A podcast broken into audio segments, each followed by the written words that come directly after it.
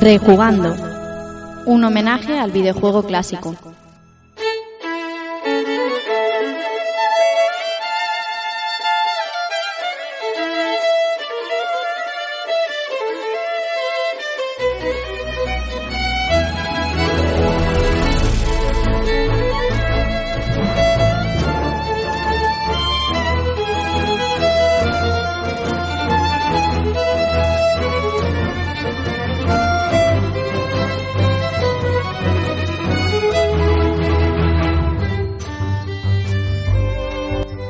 ¿Qué tal amigos y amigas? Sed bienvenidos a un nuevo episodio de Rejugando y recibid un saludo de quien os habla, Rafa Valencia.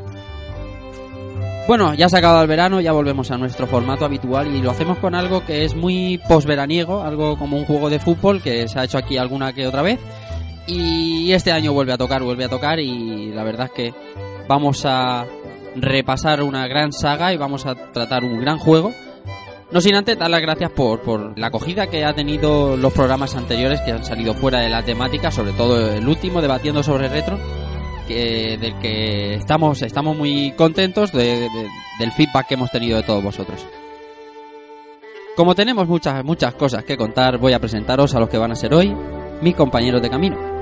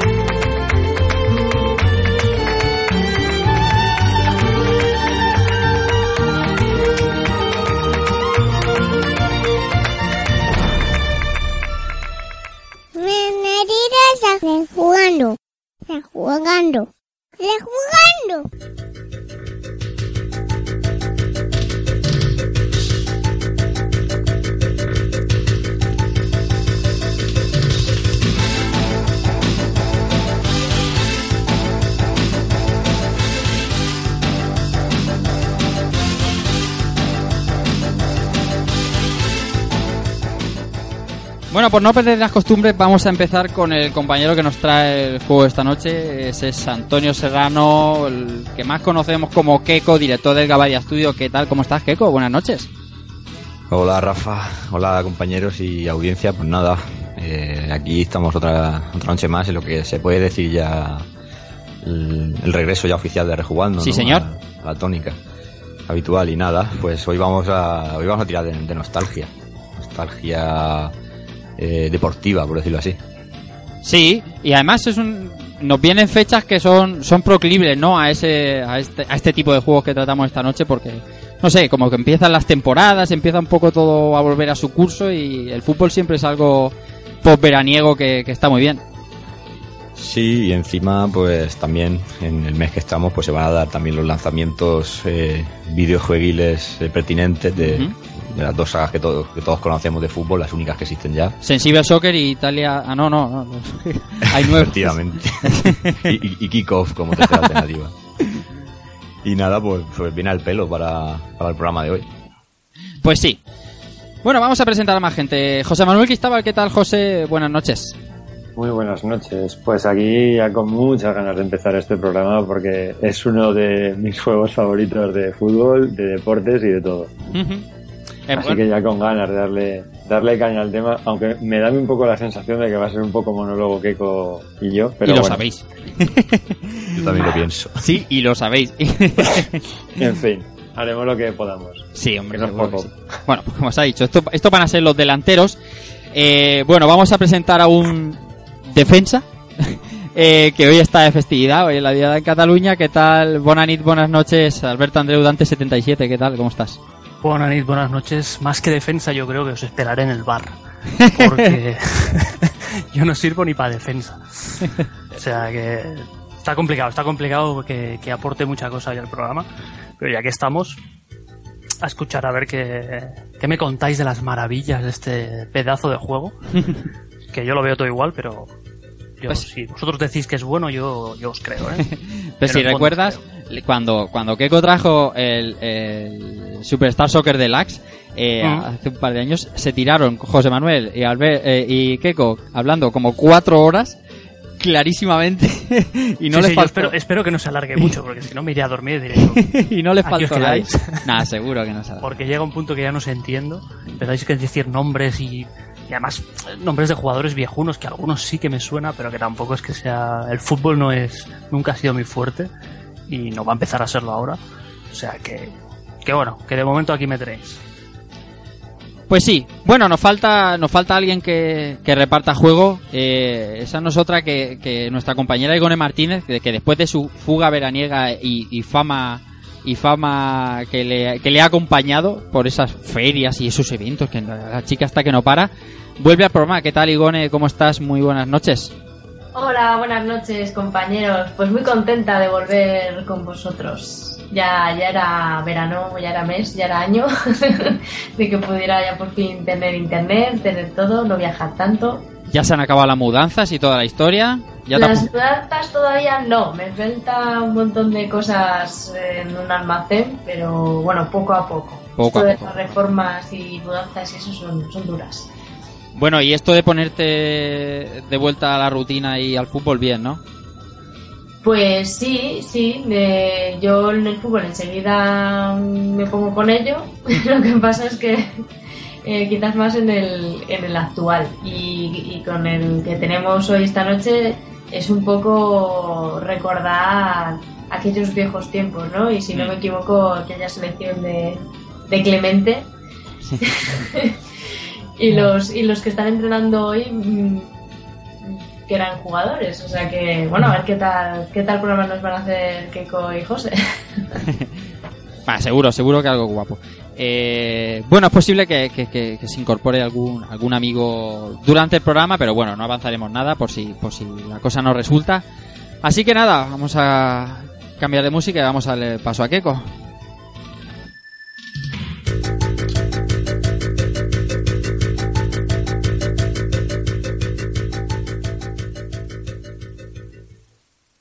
Pues nada, Keiko, amigo, todo tuyo. Bueno, pues eh, bienvenidos al verdadero juego de fútbol. El de los goles, el de las paredes L1 y X, el de los chutes de Batutista, el de Roberto Corlos, el del tuya mía, mía tuya, el de la policía del retro José Manuel Cristóbal, el de la Liga Master, el de los retratados, el COF 98 de los juegos de fútbol. En definitiva, el mejor juego de balompié. Hoy rejugamos Is Pro Evolution 2.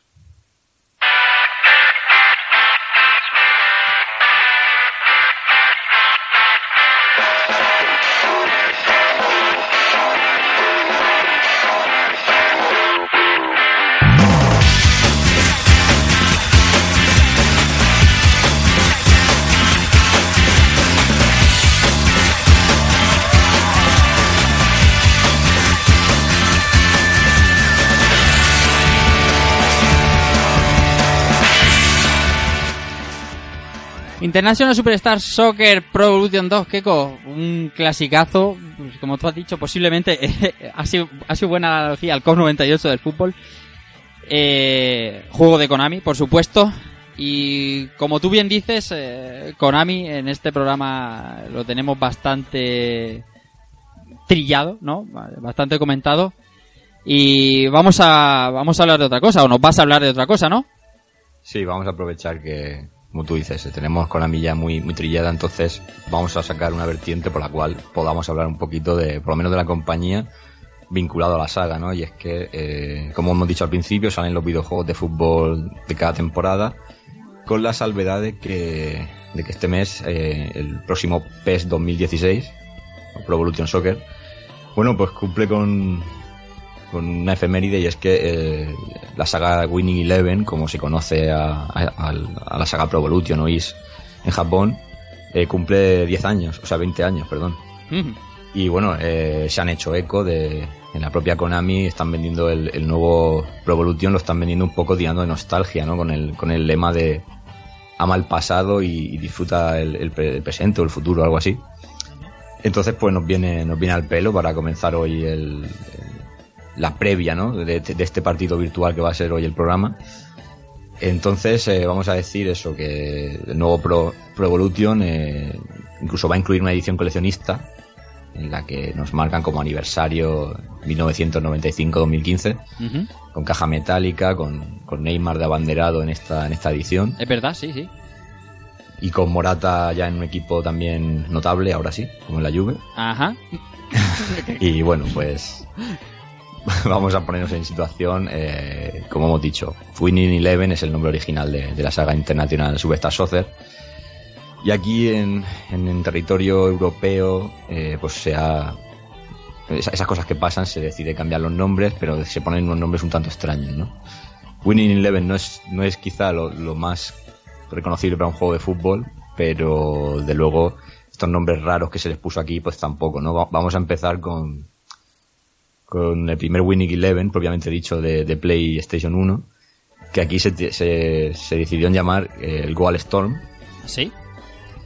y que es un juego que, que aparece en el 95 y que si tenéis la oportunidad de verlo en, en YouTube, echarle un vistazo porque es un juego que da, da un poco de miedo, ¿no? Porque los, los jugadores y demás no tienen apenas textura, no hay no hay una cara definida, o sea, es- son caras vacías, son como, como, como maniquís, por decirlo así. Pero bueno, era, era el primer paso hacia, hacia la simulación definitiva en, en 3D en el, en el juego de fútbol. Y al poco tiempo nos llegó eh, el, el primer International Superstar Soccer Pro, con, con esos jugadores ultraciclados que parecía que estaban hechos con el motor Unreal.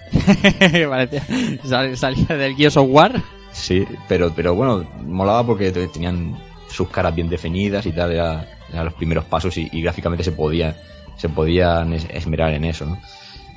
Y bueno, eh, mientras tanto, paralelamente en Japón, la saga sigue anualmente con, pues, con sucesivas entregas de Winning Eleven J League, ¿no? Con la liga japonesa de allí. Siempre, o de vez en cuando, con alguna concesión a, a equipos europeos famosos, con ojo podías desbloquear tres o cuatro equipos punteros.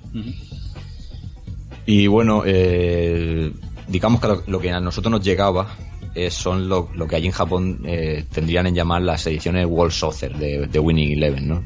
Cuando había un, un evento importante como un Mundial o Eurocopa, pues sacaban eh, un, un Winning Eleven dedicado prácticamente a, a combinados nacionales. Y bueno, y aquí pues eh, se hacían la picha un lío y nos traían el- cada vez con un nombre, empezamos con Ispro, luego, luego vendría un, un título que ya empezó a hacer mella, como, como fue eh, International Superstar Soccer Pro 98. Ujú. Y aquí voy a pararme un poco y le digo a Cristóbal que, que nos describa esa, esa maravillosa portada. Valderrama. No, la de Valderrama no. No, no, no, no. La portada es la que. Bueno, es el trozo que tenemos, el, el, el corte que hay encima del guion. Que lo comentamos además, creo que fue en el programa de. Sí, en el programa del Dilax. Estuvimos hablando del tema también. Es que la portada es muy rara. En la portada sale en Rabanelli, eh, encarado así, mirando el lateral a, otro jugador que es el portero de Alemania, Andreas Kopke. Es una, una portada que no, encaja por ninguna parte. Y, pero bueno, es la que habíamos visto aquí y con eso vivíamos. Era como que, pues bueno, el portero nos mira a nosotros y el, y el delantero le está mirando al portero de lado que dices, qué foto más extraña. Claro, es que la foto original teníamos a Ravanelli encarado de forma lateral contra Paulins, que parece que esa es la portada que salió en Reino Unido. Con lo Ah. cual, eh, es una foto que tenía mucho más sentido, era la misma foto, habían quitado a un jugador y en la, en la, en la edición que vino aquí a España, del mismo título, en mismas fechas, en lugar de utilizar a Paulins, vino Andreas Kopke. Por Ujú. otra parte, un jugador mucho menos famoso que Paulins en ese momento, porque aunque era el portero de la selección alemana, eh, quiero recordar que jugaba o en el Stuttgart o en el... Sí creo, sí creo que jugaba en el Stuttgart. Cambio, Paulins era centrocampista de Manchester United, que era un club punterísimo en esos momentos. No entiendo muy bien este cambio. Ese- hay, hay cambios que son completamente injustificables y este es uno de ellos. Es una cosa extrañísima, extrañísima. Parece más bien la composición de, de un anuncio de, de, de alguna cadena de ropa que, que una portada de fútbol, pero bueno, Parece más un póster de mango. Sí, sí, sí, o sea, exacto. Pero no sé, era, era agresivo. Era lo veías y resultaba agresivo. Ya empezamos con jugadores viejunos. Rabanelli, yo hago una oda a Rabanelli, jugador que, que se, le- se le debería haber tenido más en cuenta, yo creo. Campeón de Europa. Eh, bueno, ISPRO 98, porque también ISPRO 98 es importante. Es importante porque estaba más depurado, se podía jugar un poquito mejor, tenía más cartel de cara a, la prensa videojueguil. De hecho, en, el PlayStation Magazine eh, lo metieron en una demo de los mejores juegos de la historia de, de Play. Y, y era como decir, aunque fuera en demo, eh, no podía sacarlo de la consola. Era repetir el partido Francia-Brasil que venía en esa demo, era repetirlo constante, infinitas veces. Pero también fue importante por otro motivo, y es que trajo a España, eh, aunque nos parezca lejano, y, incluso en, su momento, o, nos pueda crear alguna laguna mental, eh, dentro de, este juego se incluía la demo de Metal Gear Solid. Lo cual eh, podía hacer que aumentaran las ventas del juego, no solo, no solo por, el, por la calidad del mismo, sino por, probar el el, el, juego que dio la fama a Kojima y demás. Uh -huh. ¿Qué tiempos esos, eh? Los que había eh, que te daban una demo de un juego cuando te comprabas eh, otro. Porque yo recuerdo con el Metal Gear Solid que me daban la de Silent Hill y. Um, sí, estaba sí. muy bien para luego poder probar y, y despedirte con. Sí, o el Zone of the Enders que daba exactamente, en, exactamente. Metal Gear Solid 2. Sí, señor. Pero con todo lo que estaba levantando Metal Gear en, en, en en publicaciones, digamos, eh, generalistas, era, era un buen reclamo, ¿no? Tener la demo dentro. Sí, no, y más teniendo en cuenta que luego el juego se pondría a un precio de, de unas 3.900 pesetas con el tema del Platinum. Uh -huh. y, y, creo que, si no me equivoco, no, no, dejaron de poner la demo igualmente, o sea que... En el Platinum oh, también iba la demo. Me parece que sí. De todos modos, eh, a día de hoy puede ser un objeto incluso especulable si te pones con, con, con el detalle de la, de la demo. Uh -huh. Y bueno, pues teníamos eh, ISPRO 98, una clara referencia a, al Mundial de Francia. Y era la manera de, de Konami de poner eh, tierra de por medio ya de manera seria con, con el rival que, que, ahora después comentaremos, con, con Electronic Arts. Uh -huh. Y bueno, y la, la, la, la progresión siguió eh, hacia lo que fue el ISPRO Evolution 1, que ya fue, digamos, la, la explosión de la saga en, en consolas y, y, cuando verdaderamente la gente eh, empezó a posicionarse, ¿no? Uh -huh. Esto sería la, la, saga Winning Eleven como tal. Ya como he dicho, en Japón existen cientos de títulos. Eh, hay una saga al, al margen también de Konami que sería la, creo que es Perfect Striker si no me equivoco, uh -huh. o por ahí, que digamos que eh, intentaba trasladar a las 3D lo que era el, el, el, juego tal cual, lo que era el International Superstar Soccer Deluxe. Uh -huh. que, que, claro, al pasarlo a las 3D quedaba un poco extraño, pero hay que recordar que en Nintendo 64 eh, aparecieron dos o tres International con este sistema y la verdad es que por lo menos un par de ellos eh, tuvieron bastante tirón. La gente hablaba y la prensa hablaba bastante bien de ellos. Uh -huh. En PlayStation se intentó trasladar este sistema de juego y sacaron ya en la época final de la consola sacaron un, un, título llamado Is eh, a secas que intentaba un poquito plasmar este, este juego que yo, de hecho también lo tuve y pese a que se le podía encontrar el puntillo eh, era complicado, ¿no? Tú estabas intentando trasladar la jugabilidad de, de, un juego 2D completamente de la época de Super Nintendo y Mega Drive a, a las 3D y que quedaba un poco extraño, pero bueno, era Konami en sus buenos tiempos y todavía te conseguía que, que lo probaras y, y jugases, ¿no? Uh -huh. Lo único que seguro que mejor que era mejor en, en, Nintendo 64 que en Play, porque ya en Play empezaban a notarse ya las digamos las carencias, ¿no? Y, y bueno, es curioso, ¿no? Cómo intentaron meter esa incursión en, en PlayStation. Y por no dejar de lado a, también a, a, la Nintendo 64, porque también compartió nombre la saga, entonces eh, era, es de justicia men mencionarlo. Entonces, bueno, eh, lo dicho, eh, en el contexto histórico, pues si podríamos empezarlo en el año 98, que fue ya el tema, pues cuando aparece, cuando también explota FIFA, ¿no? Porque eh, FIFA 97 fue una sorpresa a nivel eh, comercial y, visualmente y demás, y entonces con, con FIFA 98 rumbo, rumbo mundial, eh, mucha gente ya empezó a, declinarse por una saga o por otra, ¿no? Y, y, yo no sé qué os parecería a vosotros en la época. A mí, por lo menos, FIFA 98 sí que me parecía un, un juego entretenido, pese a lo a sencillez que tenía. No sé, no sé si vosotros le disteis en su día a, a FIFA 98. A ver, qué voy yo. A ver, yo empecé con el primero, con el FIFA International Soccer de, de Mega Drive. Del 94. Y, sí, el del 94. Mm. Básicamente, comparativamente hablando, le daba un baño a cualquier otra cosa que existiera sí, en ese sí, momento. Sí, o sea, estaba claro. El, el juego fue un, fue un, vamos, un soplo, no sé cómo decirlo. Eh, había, es coincidió con una época que sacaron bastantes títulos de fútbol, pero eran todos bastantes medio, bastante mediocres, salvando alguna excepción. Super Sidekicks. Super Side, Super Sidekick, sí, por supuesto, pero sacaron un Striker que era también así, se veía eh, una vista similar a la de Super Soccer. Eh, no sé, el del Mundial 94, que era, era una ponzoña. Dios, de US Gold. Vaya basura infame, tío, verdad, verdad. que era lamentable, era muy lamentable. Y sacaron, y sacaron un montón de juegos así que, que había, había bastante oferta, pero al final eh, básicamente la decisión era o FIFA o FIFA.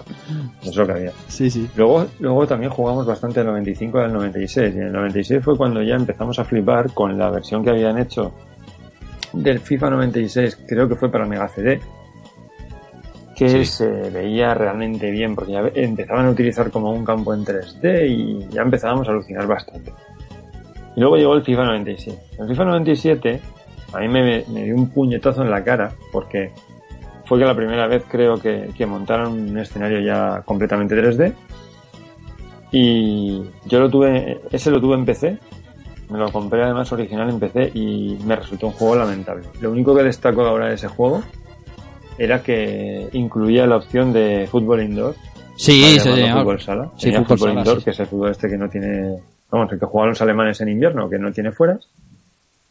Y, pero el juego era un, era un despropósito. O sea, el juego, la, la inteligencia artificial era estupidez artificial. Eh, a veces intentabas hacer una, una chilena, una tijera desde fuera del área y la animación la hacía al revés. O sea, el jugador, Sí, sí. en lugar de estar de Disparaba a su propia hacía- puerta. Sí, sí, era como que hiciera una chilena hacia su propia portería, pero el balón salía hacia, la- hacia la portería contraria. O sea, era un horror. Porque le daba con el tacón, como Oliver y Benji. Era un, era un despropósito. Era. Pero eso en versión PC, porque la versión Saturn, bueno, tendría que repasar, pero, pero tenía buena pinta. Pues chicos, no lo sé. Yo jugué en el PC y dije, esto no por dónde coger, tío. Y al final lo dejé. Lo dejé porque. Porque eso, que me enfadé mucho con ese título. Y luego el 98 sí que le metí bastante. Hasta el 99 que también jugué, que jugábamos ahí en red, en, el- en la universidad, en el piso, y jugábamos unas partidas ahí en red bastante guapas, otro compañero y yo, el- hasta el 99 aún jugué bastante. Lo que pasa es que sí que es cierto que, eh, claro, el, ¿qué tiene FIFA? FIFA tiene la licencia oficial Claro. y pelear con eso resulta muy complicado para mucha gente. Pero claro, cuando realmente lo que disfrutas no es tanto con tener el equipo, con la equipación oficial, sino con lo que es el propio juego. Claro, Pero te voy a apuntar una cosa. Eh, FIFA lo que tenía en ese tiempo, y creo que hasta el 2000-2001 no lo consiguió, lo que tenía eran los nombres de los jugadores, pero las equipaciones y demás no, no, eran, no eran las verdaderas. Lo que pasa que, que, mm, que sí que podían decir Fútbol Club Barcelona, Real Madrid. ¿Me montas un mito, Sí. Keiko? Sí, sí, es verdad, es verdad. O las sea, camisetas, claro, pero es que intentar representar las camisetas, de, de- a ver, representar el fútbol como lo se hace ahora en FIFA, por ejemplo, cuesta mucho dinero. sí, Cuesta sí. mucha pasta porque hay muchas marcas comerciales que están poniendo los, la publicidad en las camisetas y eso hay que pagarlo y, y tener todas las licencias de todos los jugadores es, es muy costoso. O sea, todo eso vale mucha pasta. O sea, para que te hagas una idea, en, los juegos de mediados de los 90, por ejemplo, y tal, de, de la NBA, la NBA vende la, la, la licencia de toda la liga, pero había jugadores que no salían. Jordan nunca ha salido, por ejemplo, y Charles Barkley tampoco. ¿Por qué? Porque sus derechos estaban vendidos de otra forma distinta y no los tenía la liga y no podían aparecer. Entonces, eh, con el tema del fútbol, claro, es tan amplio que, que llegar a todo era muy complicado. Pero bueno, de- por lo que, lo que contaba, el 98, el, el FIFA 98, el Road to World Cup, sí que era un muy buen juego. Sí, Ahí sí que pegaron un, subieron un- muchos peldaños sobre los anteriores y la verdad es que fue un juego muy, muy bueno. Pero yo desde que aparecieron los, el, el ISS Pro y el 98, yo lo tenía muy claro, tío. Es que me lo pasaba muy bien. O sea, sí, me faltaban equipos eh, de clubes, me faltaban los nombres, pero te permitía editarlos y los jugadores se, se identificaban muy bien. Pero la, la jugabilidad es tan, tan buena es- te, ponía delante de la cara tantas posibilidades que no habías tenido nunca. Yo cuando vi el pase en profundidad, yo me, a mí me destruyó mentalmente. Yo flipaba. La primera, de- os lo juro, os lo juro. La primera vez que aprendí a utilizar el pase en profundidad con el triángulo y vi que, y vi que metías un pase a través de los defensas y el delantero salía corriendo a cogerlo y metía gol, yo alucinaba. Fútbol real. algo- es- no es fútbol real, pero contextua- contextualizando las cosas, es, Sí, sí, no, está claro, está claro. Es como saltar de algo que se parece al fútbol a algo que de verdad, además es que es muy sutil. Es, tienes control de todo lo que estás haciendo y además se controla bien. No, eh, y te fijas, es como una progresión de como con el fútbol real. Tú ves el fútbol de hace 15 años o, o el de 20 y, lo- y, y uno de cada 30 jugadores se atrevía a hacer un, un regate o un pase un poco complicado. Y hoy en día los jugadores, el, más tonto hace relojes, ¿no? Con, la- con- las técnicas, todo lo que entrenan. Pues yo veía pro de, atrás a, día de hoy, lo, veía así, ¿no? Iban metiendo cositas poco a poco hasta lo que ha sido hoy, que ya es un- una locura, ¿no? Del ultrarrealismo, pero pero lo que dice José, tú, cogías un pro y yo que en esa época no me gustaba mucho el fútbol, decía, joder, es que o haces la, o te elaboras en la jugada No, no marcas. o no marcas, o sea, y- o conectas bien y claro, yo pillaba FIFA 98 y, y hacía un centro y ya veía yo a mi delantero a 300 kilómetros haciendo la chilena en cámara lenta porque la iban a palmar perfectamente y decías, hostia, mola, pero creo que creo que pro en eso le gana bastante. Sí, Es sí, que es, esta es la diferencia principal que tenía un juego en el otro. O sea, tú en FIFA te cogías un jugador con características eh, elevadas, se le hacía unos tiros dentro del área que eran misiles. Sí. ¿Sabes qué decías? Que ningún delantero tira así dentro del área. O sea, quiero decir, todos los tiros. O sea, tú te Sí, no. cogías, por ejemplo, el FIFA 98 eh, a Raúl mismamente y lanzaba unos obuses desde dentro del área que flipaba. Desde cualquier posición. Y, hombre, es que esto no es así. O sea, los defensas estaban allí de, de pachanga. Los porteros como si no estuvieran. FIFA, FIFA también lo que, lo que obtuvo con el éxito que tuvo con el 98 también fue que ya empezó a meter a, a comentaristas españoles, ya metió a, a Manolo Lama y demás. Eh, te ponía musiquita de grupos eh, grupos punteros de Sí. electrónica lo que fuera Blur, todo eso- Chumbawamba, Prodigy. Blur, tal claro quieras que no eh, se te metía un poco en el tarro no porque tú, tú ibas con un amigo y decías pues me, me voy a alquilar el pro y decías pero tío alquílate el FIFA que tiene la canción de Blur que mola más Es que y te es venían con, es y te venían con ese argumento o Sí, sea, sí, sí, sí, sí. Es verdad, ¿eh? Sí. O sea, no, no vamos a discutir nada de la jugabilidad. De hecho, mi, mi apreciación casi desde fuera es que eh, eh, el 98 fue eh, el Road to World Cup una, una, una bofetada, no un avance bastante grande. Joder, el aspecto gráfico, los comentaristas, la música, justo lo que ha dicho Keiko, esa intro y tal con, con Blur. Luego en el, en el del Mundial 98, que para mí fue un juego inferior al, rumbo al Mundial, eh, la de Chumbawamba y tal, o sea, ese conjunto, a los que no estábamos muy metidos en el fútbol, pues joder, cómo molaba ver eso, ¿no? Pero los que sí que eran jugadores de fútbol, poco a poco, eh, este International Superstar eh, mm, Soccer Pro se fue haciendo hueco poco a poco y la gente, yo, yo estaba en el instituto entonces y la gente hablaba de, de, de, de juega, juega la Lis, juega Lis tal, hostia, y, y, y era verdad, jugablemente era mucho mejor, pero todo el mundo hablaba de FIFA. Es que mm, FIFA te lo, yo, eh, o sea, mm, sabía, sabía hacer muy bien el marketing, por decirlo de alguna forma. To- todos esos elementos, luego lo de- el hecho de sacar en, en pleno verano, sacarte el juego dedicado al mundial, Sí. con, con toda la licencia, toda la publicidad real del, del evento, eh, todas las movidas que pasaran y demás, todo ahí reflejado, Que como se podía también en la sea, época. Era, era jugabilidad idéntica, motor idéntico. Cambiaban las equipaciones porque en el rumbo al mundial llevábamos, por ejemplo, España, ¿te acuerdas? Que llevábamos, eh, cambiamos la equipación justo en el mundial. Sí. Todas esas cosas pues molaban, pero el juego hombre, y ten en cuenta que era el principio de los juegos de fútbol en, en 3D y, cual- y cualquiera que no estuviera muy relacionado con los videojuegos, incluso la gente relacionada con los videojuegos, le sorprendía ver eso en movimiento, ¿no? Aunque ahora lo veamos y a lo mejor nos diera un poco de risa. Mm. Pero te lo vendían. Con- solamente con eso, incluso la gente que no le gustaba el fútbol se acercaba por, por to- todo el conglomerado de cosas que llevaba que llevaba FIFA detrás. no olvidarse de las portadas, porque FIFA 97 venía con, con Ginola, mm, eh, FIFA 98 venía con Raúl en la portada. Y eso hacía también mucho de cara a la imagen, de cara a que te llame la atención. 99 llevaba Morientes, pero bueno, no pasa nada. Sí.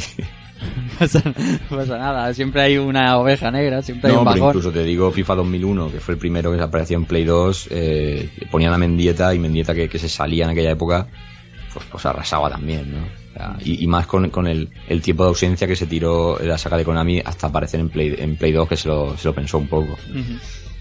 Una pregunta, chicos, cuando empezó todo ese tema del em- em- pagar a las licencias de los jugadores y demás, eh, ¿eso podría hacer que vendiera más un, un juego de fútbol u otro? ¿O la jugabilidad era lo que realmente triunfaba? Yo creo que de ventas, o sea, lo que es venta masiva, influye a la gente mucho más. Hay mucha más gente que se deja llevar por la, la licencia oficial Sí. Que por, que por lo que es la, la esencia del, del juego en sí mismo. Acuerdo, Porque es un poco, es un poco lo que estamos hablando. Es que no es solo la licencia oficial, es cómo te, cómo te lo dan, cómo te lo envuelven, cómo te lo presentan. Son las canciones, los comentaristas, eh, la publicidad en las vallas. Que bueno, el pro también la tiene, pero ya me entendéis. Es un Sí, todo, es un todo, es un todo. Dices, es que esto es el fútbol. A ver, en el FIFA puedes jugar partidos de la liga, yo qué sé, de, de, de Corea del Sur. ¿Necesitas la liga de Corea del Sur? No, nunca la vas a Nadie tocar. necesita la liga de Corea del Sur. Nadie juega esa liga, salvo los, core- salvo los surcoreanos. Pero es que nadie... Entonces tiene todo, todo, absolutamente todo. O sea, es, es extenso hasta, hasta casi la náusea. Pero No, eh, tenía una cosa que, que le faltaba lo que tenía el Pro y viceversa, que, que en este caso era la jugabilidad. Y el día que, que FIFA tuviera una jugabilidad decente, pues ha pasado lo que ha pasado en la actualidad, ¿no? Que FIFA ahora mismo es el rey. Porque si todo eso le suman las licencias, pues ya es brutal. Pero es curioso cómo en la época, yo también estoy de acuerdo con José, yo creo que vendía de largo más FIFA. Pero es curioso ver cómo prácticamente todos los, los internacional de eh, Soccer de Play 1, del primero al último, han aparecido en la línea Platinum. Y FIFA creo que nada más que tuvo Platinum el, el 98.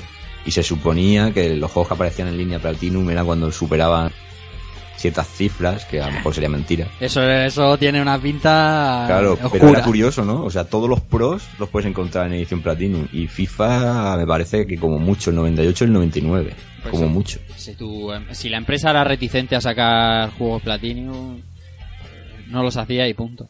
De hecho, bu- bueno, como tú has dicho, había años en los que no había eh, International y FIFA sí que era bastante más regular. sí, Sí. hasta, hasta lo que hemos comentado antes de que el año que había evento, eh, pues dos, eh, rumbo, al, rumbo al Mundial y World Cup 98. Ya Que te luego, digo. No sé qué manía tienen los de Electronic Arts, que cogen el juego de antes del año de- del, del Mundial, hacen un juego buenísimo y tienen que retocar dos cositas de la jugabilidad para cagarla por completo. Eso ha pasado, eso ha pasado varias veces, ¿eh? Sí, sí, sí. sistemáticamente, en el 98, en el 2002, Sí, sí, no sí. sé qué coño, en qué, en qué- Sí, metían como alguna novedad para que la gente no se quejara o algo. Y, Sí. y esa novedad era una chorrada como un piano. Ya te digo. Entonces, bueno. Pues como, como decía, como decía Rafa, eh, Pro mm, podemos decir que, que era un juego que se movía más por el boca a boca. Sí, Y en los institutos y estas cosas, cuando éramos unos infantes, pues eh, se generaba la jerga, ¿no? Y eso es un buen síntoma, ¿no? Cuando un juego no lo llamas por su nombre y ya empieza la gente a buscarle apelativos más cariñosos, lo que sea, pues eso quiere decir que, que- que se está moviendo y que, que está gustando, ¿no? Sobre todo también eh, hay que aclarar que, para el que todavía no lo, no lo sepa, con la, con la de piratería que se movía con, con PlayStation, pues bueno, al final todo el mundo probaba el juego porque como te, solo te costaba un CD, pues lo catabas por lo menos. Y bueno, yo por aquí, lo hemos llamado de mil maneras, lo hemos llamado Pro como todo el mundo, Proico, Prosan, mm, Rosan. la, la International, eh, yo qué sé, mil maneras. Y, y la gente ya relacionaba cosas, ¿no? Te decía, a lo mejor te ibas a jugar una pachanga con los amigos y el que estaba flojo le decías, eh, tío, tienes la flecha para abajo. Chorra- chorradas de esas. Luego también eh, los, los botones del juego, la, la configuración, eh, sent- sentó un precedente porque mm, el cuadrado en este mundo está hecho para chutar. Es Y el, que chu- y el que chute con un círculo, para mí no merece respeto. y con esto yo he tenido muchas discusiones, pero central se centra con el círculo. Pasa el hueco elevado es L1 triángulo y las paredes L1 y X. Y, y así.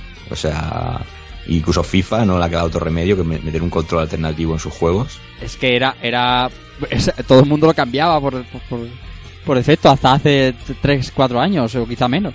Joder, es que es un control de hombres. Es que, es que ¿cómo, cómo concibe chutar con el círculo? ¿Qué, qué, qué creativo dijo voy a chutar con el círculo? ¿Por qué? Pues no. Hostia. Hostia. Pues eso. Eh, sentó, un- sentó un precedente prácticamente para todo, ¿no? O sea, y al final te tienes que rendir a la evidencia. Y, y decir que, que no se nos pase mm, que era, era una época en la que el mercado de juegos de fútbol todavía todavía se podía decir que era amplio porque en Play hemos tenido juegos que, que también es verdad que eran un poco chustas pero existían teníamos yo que sé Adidas Power Soccer eh, Michael Owen League Soccer 99 eh, yo que sé UEFA Striker eh, Activa Soccer. Ac- Actúa Soccer que cuidadito a mí me, me gustaba ¿eh? Pero a ti te, ju- hostia, te gustaba, Cáncer, te cáncer gusta- de ojos. a ti te gustaba el de Kiko o Keko, o sea, el, ¿Qué? el Danone World Soccer te gustaba a ti, o Hombre, sea, pero vamos, claramente. y, y, ¿y qué Aquel más? Que sacó, aquel que sacó Cap con el libro grande. Libero. Hostia, libero grande, tío. Eh, el 2 por lo menos empezaba a tener calidad, ¿eh? Eso de manejar a un solo futbolista molaba bastante. Que luego se ha convertido en un modo habitual de, de por lo menos de FIFA. Eso de manejar a un solo, un solo personaje. Y, y de NBA también, el 2K también. Mm. Y además es muy divertido. A mí es el, suele ser el que más juego. No, es, que, es que es original, por lo menos es como un modo historia, ¿no? Por decirlo así. Y, y bueno, sí que hubo una saga que se mantuvo en el tiempo unos años y no sé si decir que compitió, pero por lo menos mantuvo, ¿no? Que era esto fútbol. Esto es fútbol, sí, sí. Sí. Yo creo que no he llegado a jugar. No, compi- comp- competir, competir no, pero todo el mundo... Pero estaba ahí, ¿no? Eso Como es, diría- exactamente. Como diría Ángel María Villar, esto es fútbol. This is fútbol.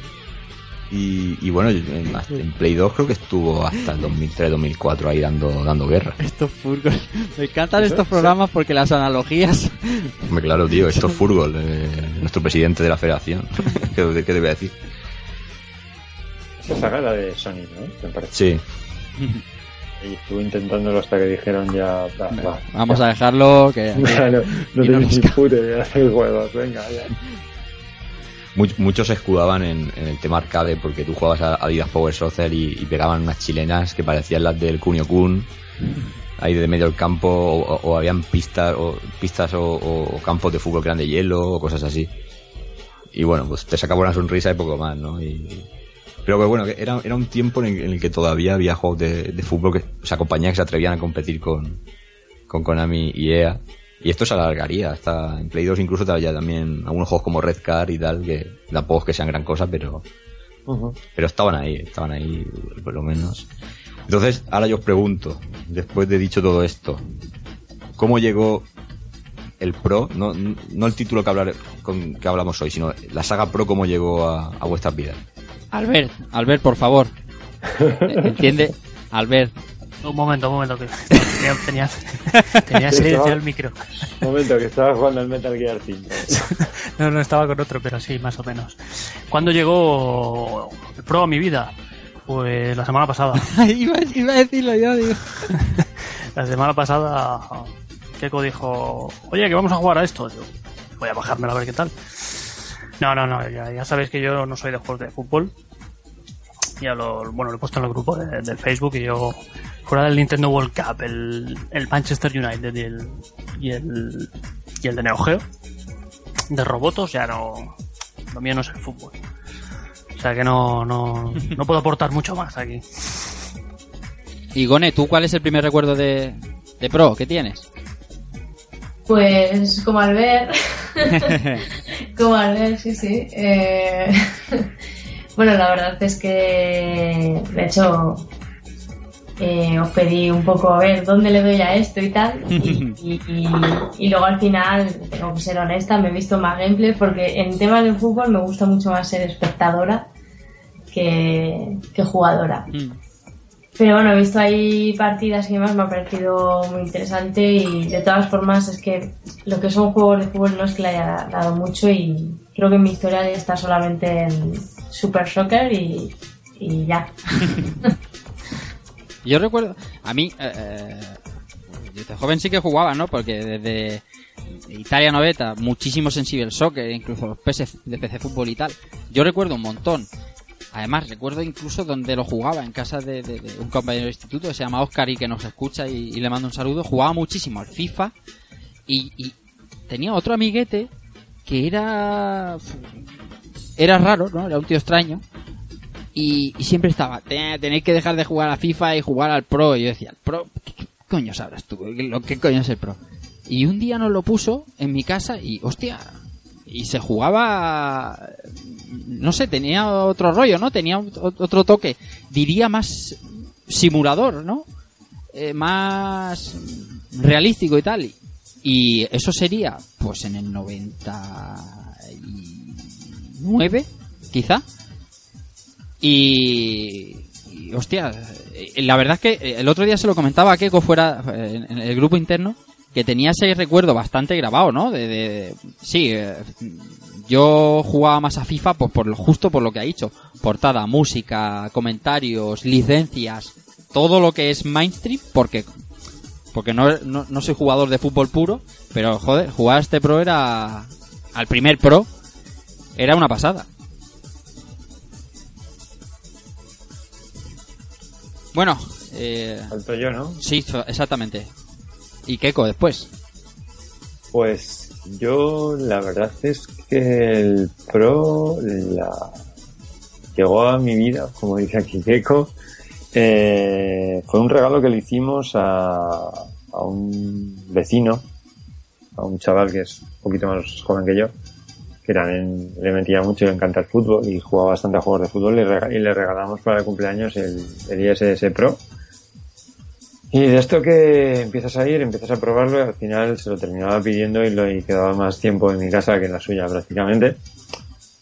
Y de ahí ya me enamoré de esa serie de juegos y a partir de ahí yo creo que hasta el 6 todos he jugado, seguro. Y muy duro, muy duro. O sea, bueno, luego comentaremos de este, pero este es otra cosa, este es algo diferente. Bueno, Keiko, ¿y tú qué? ¿Tú, tú, se apareció en tu buzón o qué? Yo lo que pasa que lo este programa, pues bueno, analizamos los juegos, pero también contamos historias de abuelo cebolleta. Sí, claro, de eso se trata, ¿no? Y yo, aunque sea un poco extensa, sí que me gustaría contarlo porque, porque es que realmente, aunque parezca una tontería, el pro, eh, digamos, en, en mi entorno o en mi vida ha supuesto algo más que un juego y, es una cosa brutal porque, digamos que eh, yo no era muy futbolero, para nada, en absoluto. Y, sí que de vez en cuando, pues, eh, te alquilabas eh, algún pro por, por la curiosidad, ¿no? De jugar al fútbol en la consola o, o, sí que le pegábamos al, al, al Elite Deluxe- Deluxe sí que le, le dábamos, ¿no? Pero fíjate que, que mis primos y tal sí que eran más futboleros y, aún así nadie, nadie se lo se pillaba el juego y siempre estábamos con, Final, Fantasy, Final Fantasy VII, Metal Gear y cosas de estas.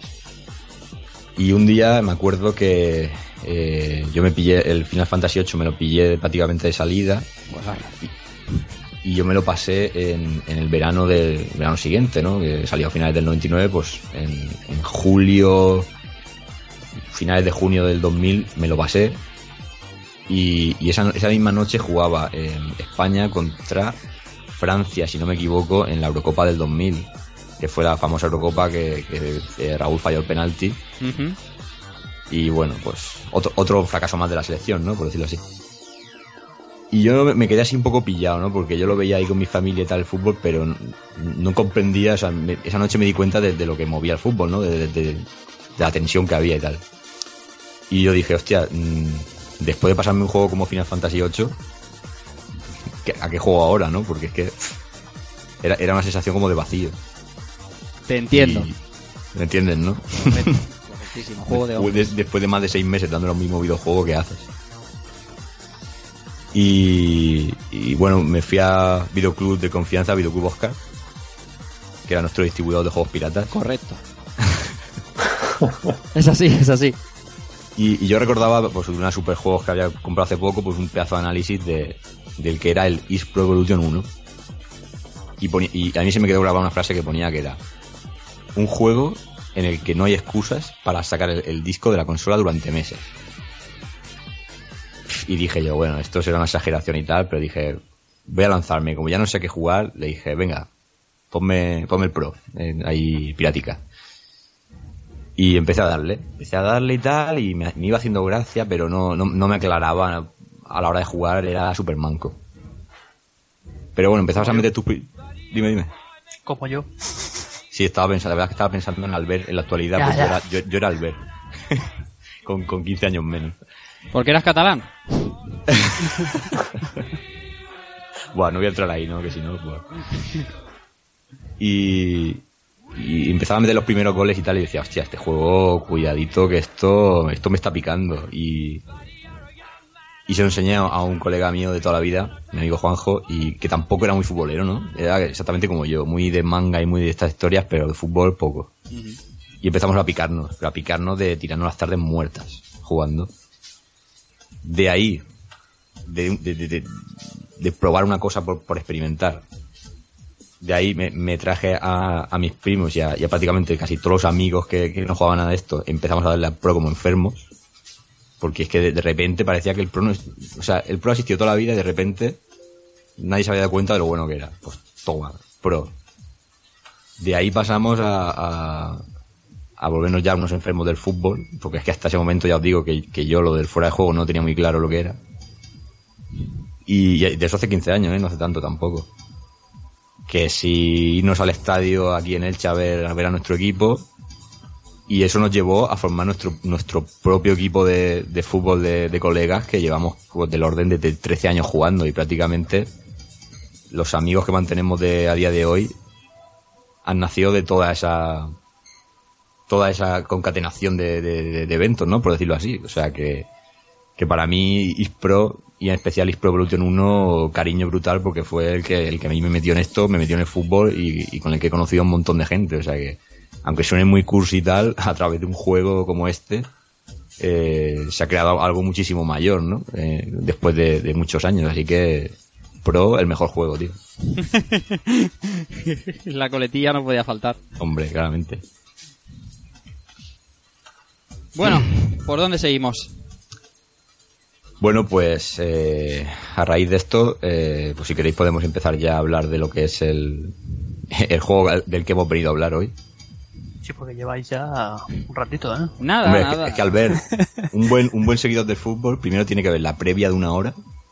De Eso es así, eso es verdad, Se está eso es acabando, llevamos aquí ya... Totalmente correcto. Eso que, que está diciendo Keiko es así. Una previa buena eh, te pone ahí con tus pataticas, cerveza. Eso, eso es. Sí, señor. Pues nada, vamos a cambiar de música y vamos a ponernos con, con el juego de hoy.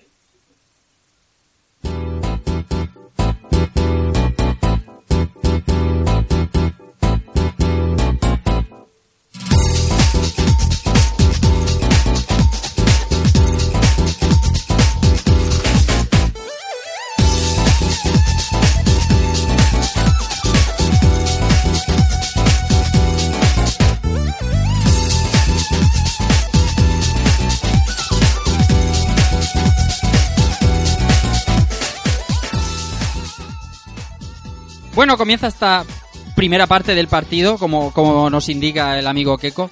Debo decir que si- siempre hablamos de la música de FIFA, de sus intros y de tal, pero la música de dentro del juego, de los Pro Evolution, de, de- de- muchos de sus títulos, es, es sublime, ¿eh, Keiko? Sí, luego, luego en el apartado de curiosidades vamos a, a puntualizar al- algunas de las cosas de la música, eh, como algunos de sus compositores, y os vais a quedar un poco, un poco locos. Ujú. Pero bueno, como bien dice, vamos a dividir el programa de hoy como si se tratara de un, de un partido real. Eh, vamos a tener eh, dos, eh, una, una primera parte, un descanso, una segunda parte y un postpartido, ¿no? Porque ya la previa, ya las pataticas ya no las hemos comido. Entonces, pues vamos a vamos con la harina, vamos a intentar respetar un, un periodo de 45 minutos, más, más descuento, aunque luego acabaremos a las 4 de la mañana, como siempre. y bueno, vamos a dar ya datos, ¿no? International Superstar Soccer Pro 2, eh, lanzamiento 23 de agosto del 2000 en Japón. y el, el 23 de marzo de 2001 en Europa. Que, mm, como veis, son fechas 2000-2001. Yo no sé si la policía del retro me va a multar por, por Sí. hacer este programa Es- con un juego del año 2001. Es pero- el, bueno, yo llevo pensando un tiempo, es el juego más moderno que hemos hecho en el programa. Con dos años de diferencia sobre el anterior, ¿eh? Sí, sí. O sea que la policía- Más, más un retraso brutal con- cuando nos llega a nosotros. Ya te digo, es que, es que son, son 10 meses, 9 meses. Fotri. Qué tiempos, ¿eh? Y esto es hace 4 días, ¿eh? En el año 2000-2001, o sea que. Sí, sí. Hombre, 15 años. En un juego de fútbol, porque bueno, que te venga retrasado 9 meses su Final Fantasy de turno, pues puedes tragar, ¿no? Pero un juego de fútbol que es tan. o era tan. Eh, ahora es tan inmediato, antes no tanto. Joder, cómo picaba. Venían, Sí. per- perdón la pregunta, ¿venían traducidos? Mm, el primero que vino traducido fue el East Pro Evolution 1, justo el anterior al que, al que tratamos hoy, porque Pro 98, si no me equivoco, estaba en, en inglés los textos, aunque tenía un, comentar, un comentarista en, en castellano, que tenías que seleccionarlo las opciones. Pero de ahí para atrás todo era en inglés. Es que la, la ISO que yo que he jugado yo, no sé si es porque no era, no era la española o qué, pero estaba todo en perfecto inglés o en francés o en alemán, creo. Sí, porque es la PAL UK. Ah, vale, La, la europea eh, venía en español y en italiano. vale, vale. Eso, eso se sabe. Eso se sabe. Al arrancar, que seleccione idioma español e italiano. Italiano de cabeza. La vida. Es que- Aunque bueno, yo también valoro las virtudes del, del doblaje castellano que luego comentaremos también. Em, eso pues, como decíamos, eh, se retrasaba. Yo creo que también porque como Pro digamos que no iba, no iba con una numeración estricta y era este sistema tan raro que aparecían los, los juegos en Japón y, y digamos que FIFA era un contexto más occidental. Pues si os dais cuenta, FIFA siempre nos llegaba más o menos bien en la época de, del inicio de temporada liguera y demás. Bueno, eh, el título original de- del juego de hoy, en realidad, el japonés es World Soccer GKO Winning Eleven 2000 U23 Medal Geno Chosen. Los japoneses y sus títulos cortos. Que todo esto tiene una explicación que Claro. trataremos, pero que, pero que sí, que es una movida un tanto extraña. Plataforma Only PlayStation, la mejor consola. Y, y este juego fue desarrollado por, por el CACET, el Konami Computer Entertainment de, de Tokio. Y bueno, y tendríamos a, a su director, que se, se, se hizo famoso gracias a, este, a esta saga, que es Shingo eh, Shiba Takatsuka. Que digamos que es la cara visible de la saga eh, Winning Eleven hasta el año 2013. Y que ya pasó a otros proyectos. Vamos, que se lo limpiaron. Ahora, ahora, ahora vamos a, a ver, ¿sabes? Porque es una cosa un tanto rara lo que ha pasado con este, con este hombre. Y, y no se termina muy bien de, de- de dilucidar, pero bueno. Si se lo han limpiado, se ha alargado porque aquello no, no hay pasta, ¿no? A ver, eh, mm, en teoría, él se va eh, de la saga en el año 2000, en el PES 2013, porque cambia de cargo en Konami. Y digamos que empieza a ver más el tema de plataforma social dentro de la compañía, Sí. porque acabó sacando una aplicación de, de PES, si no me equivoco. Entonces, pues bueno, eh, en, este- en el 2013 se- históricamente pues, se fue, ¿no? Eh, vol- vuelve a la saga, eso sí que es cierto, vuelve en el, en el PES 2015, el de, digamos, el que está jugando la gente hasta que salga el 16, a, a unos días ya. A vuelve, pero como supervisor. O sea, que real- pero que realmente ta- también ha ido a coincidir con un, con un PES que ya empieza a mostrar signos de, De mejoría, ¿no? Sí, porque realmente en la generación equipos 360 y PS3 eh, Pro cayó un picado. Y bueno, es que realmente, eh, o, o eso es lo que se nos dice, eh, Shingo Shabazz, eh, digamos que ascendió dentro de la compañía, ¿no? Y le, le encargaron otros proyectos. Entonces, ahora, ahora a lo mejor también pone un poco la cara para, para darle un poco más de, de brillo al producto final, ahora sobre todo con, con Pro Evolution 2016, imagino. Así que bueno, su curioso apodo viene por su amor por la pesca. Eh, se le dio por muerto en internet cuando ocurrió toda la movida esta del, del tsunami. Creo que fue en 2011. Y si, y si os metéis un poquito Es vais a ver que hay un montón... Sí, sí, sí. Ahora que lo estás diciendo, sí que me viene a la cabeza. Sí, sí, o sea, hay, hay un montón de, de páginas que, que todavía piensan que, este, que incluso está muerto, o sea... Y aún así, en la investigación, poca investigación que he podido hacer, yo he dado con que tiene que estar vivo porque es el supervisor del, del Pro 2015, pero realmente no hay ninguna página que, que, que de lo desmienta o lo confirme, pero bueno, se supone que Konami lo había desmentido. Y, y bueno, cuando ocurrió todo esto, era, era una... En principio era una, era una época en la que el, cuando él estaba al cargo, eh, la saga Pro facturaba del orden de 5 millones de dólares al día. Al día. Que Joder. yo me imagino que sería la época PS2, Sí, por ahí. En todo lo alto, claro. Jolly. Y su jugador favorito es, es Álvaro Recoba. Y bueno, y también eh, se, le, se le iba un poco la pinza con algunos jugadores que le gustaban, como Adriano, que, que los chetaba al máximo en, juegos como, como Pro 6 de, de PS2, que prácticamente era el amo. Y bueno, pues es- esta es la cara que, que, digamos eh, está detrás del juego y que mm, creo que es en Pro 2015 o Pro 2013 apareció eh, como un guiño, eh, estaba la cara del- de, de este director dentro del juego para poder editarlo como jugador. Ujú.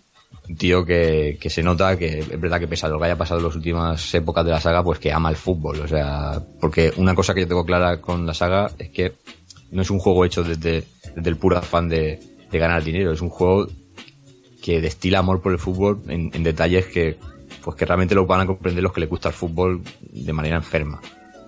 Eso es así, en, en- un recorte, en, en una- en un determinado tipo de parada. Eso son cosas que, que solo un enfermo eh, puede meter a un juego y que, y que para que para que sea fútbol de verdad.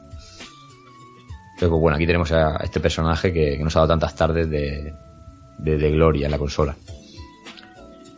Y bueno, y empezamos ya un poquito con el juego. Es el juego que no tenía nada, pero a la vez lo tenía todo, ¿no? Eh, ya en, en este Is Pro Evolution 2, a diferencia de su antecesor, por fin y, y- y- y por primera vez en la saga tenía los nombres eh, verdaderos de los jugadores. Pero con el matiz de que solo eran los europeos, que tenían la, la licencia FIF Pro y con los eh, jugadores sudamericanos ya eh, nos olvidábamos, ¿no? De- seguíamos teniendo los nombres estos inventados que casi casi eran ya más míticos que los verdaderos. Sin duda. Sí, sí. Eh, el juego nos proponía o nos ofrecía eh, 54 selecciones con, con sus respectivas equipaciones que pese a no ser licenciadas eran prácticamente idénticas a las reales. Eh, entiéndase con, con lo- con la- los gráficos de la época, pero las comparabas con las camisetas reales y, y eran iguales. Como las de un mercadillo esto de los gitanos. ahí. Pues No, hombre, no, que sí que está bastante logrado. Sí, sí, sí, sí, nada, es coña, hombre, claro, por supuesto. Que eh, la de los gitanos también están logradas, ¿eh? Otra cosa es que la alaves y el número se vaya a tomar por culo. Joder. Y bueno, y, y como salvedad en esta, en esta edición, eh, bueno, también en, en la anterior, vamos a vincular que, que Ispro Evolution 2 es realmente una extensión de- del primero, con lo cual si hablamos de uno casi estamos hablando del otro también. Pues eh, eh, ya por fin incluyeron clubes, pero con trucos. Los clubes solo los teníamos en la Liga Master, de la que luego de- detallaremos. Entonces, para poder usarlos, eh, no quedaba más remedio que jugarte una Liga Master eh, e intentar recrear el equipo entero, ¿no? Que hayas elegido. Entonces luego eh, podías eh, cargarlos en la partida y jugar amistosos y otro tipo de cosas. Lo cual era un poco engorroso porque, claro, en- tenías que grabarte tu equipo y tu equipo te podía ocupar en la memory card de la época, pues a lo mejor un bloque o dos de los 15 que podían haber. Entonces, claro, luego tú lo comparabas con FIFA, que tú ponías el juego y podías elegirte a cualquier club que te se pasara por la cabeza sin líos de este tipo. Pues es lo que, lo que hablábamos antes. eh, muchos tiraban para Electronic Arts por eso. Entonces, pues bueno, teníamos algunos patrocinios de algunas marcas como, como Umbro o, o el canal ESPN y, y era, o Canon en algunos pros también. Pero era, era poquito más lo que podíamos ver de cara a la ambientación, ¿no? Del juego que siempre, siempre te meten más en un partido ver eh, publicidad real que pues mensajes raros que inventara la compañía, ¿no? Pero bueno, ¿qué había de nuevo? ¿Qué había de nuevo en cuanto, en cuanto al juego? Porque ahora andaremos ya en la jugabilidad, pero mm, al realismo que ya había, mm, se añadieron la posibilidad de, cancelar eh, disparos en el último momento con, con el botón de pase, si no me equivoco, justo cuando el jugador estaba armando la pierna y prácticamente al punto de, de chutar, podíamos cancelarlo en seco, que no era lo mismo que hacer un recorte con cuadrado X. Em, se, añ- se añadió los diferentes grados de lesiones, porque en el, en el anterior Pro eh, la lesión era, si no me equivoco, era, era directamente una pequeña lesión que mermaba al jugador y ya está. Y aquí, cuando veíamos al, al jugador ya que parece que le hubieran pegado un tiro, que ni respiraba, eh, eso era brutal. Ya, te ya tocaba te lo olías, ¿no? Ya decías, guau. Decía, Dios, que se levante en menos de dos segundos. Y cuando no lo hacía, Sabía ya que... Y Con cómo ese- se levantaban, que parecía que saltaban un resorte de repente. Ya- te ponían- con esos grandes árbitros que uno de ellos siempre diría que era Joaquín Ramón Marcos, de 32 bits, claramente. Eh, se añadieron nu- nuevos tipos de disparos y, y otros, y otros tipos de remate también, como vol- voleas y, y otro tipo de chilenas y, y animaciones más mejoradas. Y sobre todo para mí, no sé si Cristóbal opinará lo mismo, pero se le añadieron a los porteros un par de paradas, que recuerdo una especialmente a ras de suelo, que antes eso era gol en la saga y, en este Pro te, te quitaba un montón de, de- Todo lo que podía haber sido gol antes, en, esta ocasión te lo paraban. Ah. La verdad es que las animaciones, los porteros en este juego están bastante dopados. Hay que reconocerlo. Hasta que, bueno, hasta que le pillas un poco el tranquillo, alguna forma de tirar y demás, pero sí que es cierto que eh, para una cosa tan sencilla como lo que es un, tiro raso, es cierto que pensándolo bien hay bastante animación distinta para, para probar distintas paradas. La pueden sacar con el pie, la pueden sacar tirándose al suelo con la mano, alargándose, haciéndose, o sea, lanzándose a lo largo y llegando con la puntita. Ujú. Ah, Está muy conseguido, muy, muy conseguido. Sí, señor.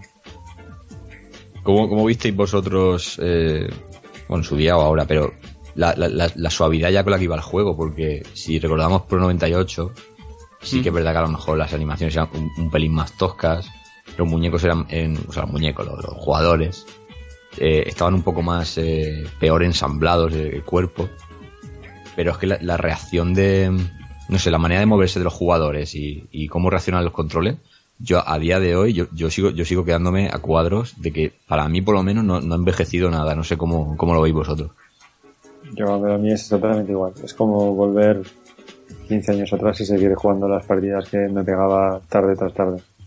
Es que es idéntico. O sea, no, para mí no, no ha empeorado, no, no ha perdido absolutamente nada. Sí, Pero pero- tienes que contextualizar el tipo de juego que es, porque obviamente es mucho más sencillo que cualquier otro juego de fútbol actual. Pero tiene todo, para, tiene para mí todo lo que tiene que tener un juego de fútbol. O sea, más cosas de lo que lleva este ya, empiezas a perder control de demasiados, de demasiados elementos. Este, todo lo que tiene lo tienes controlable.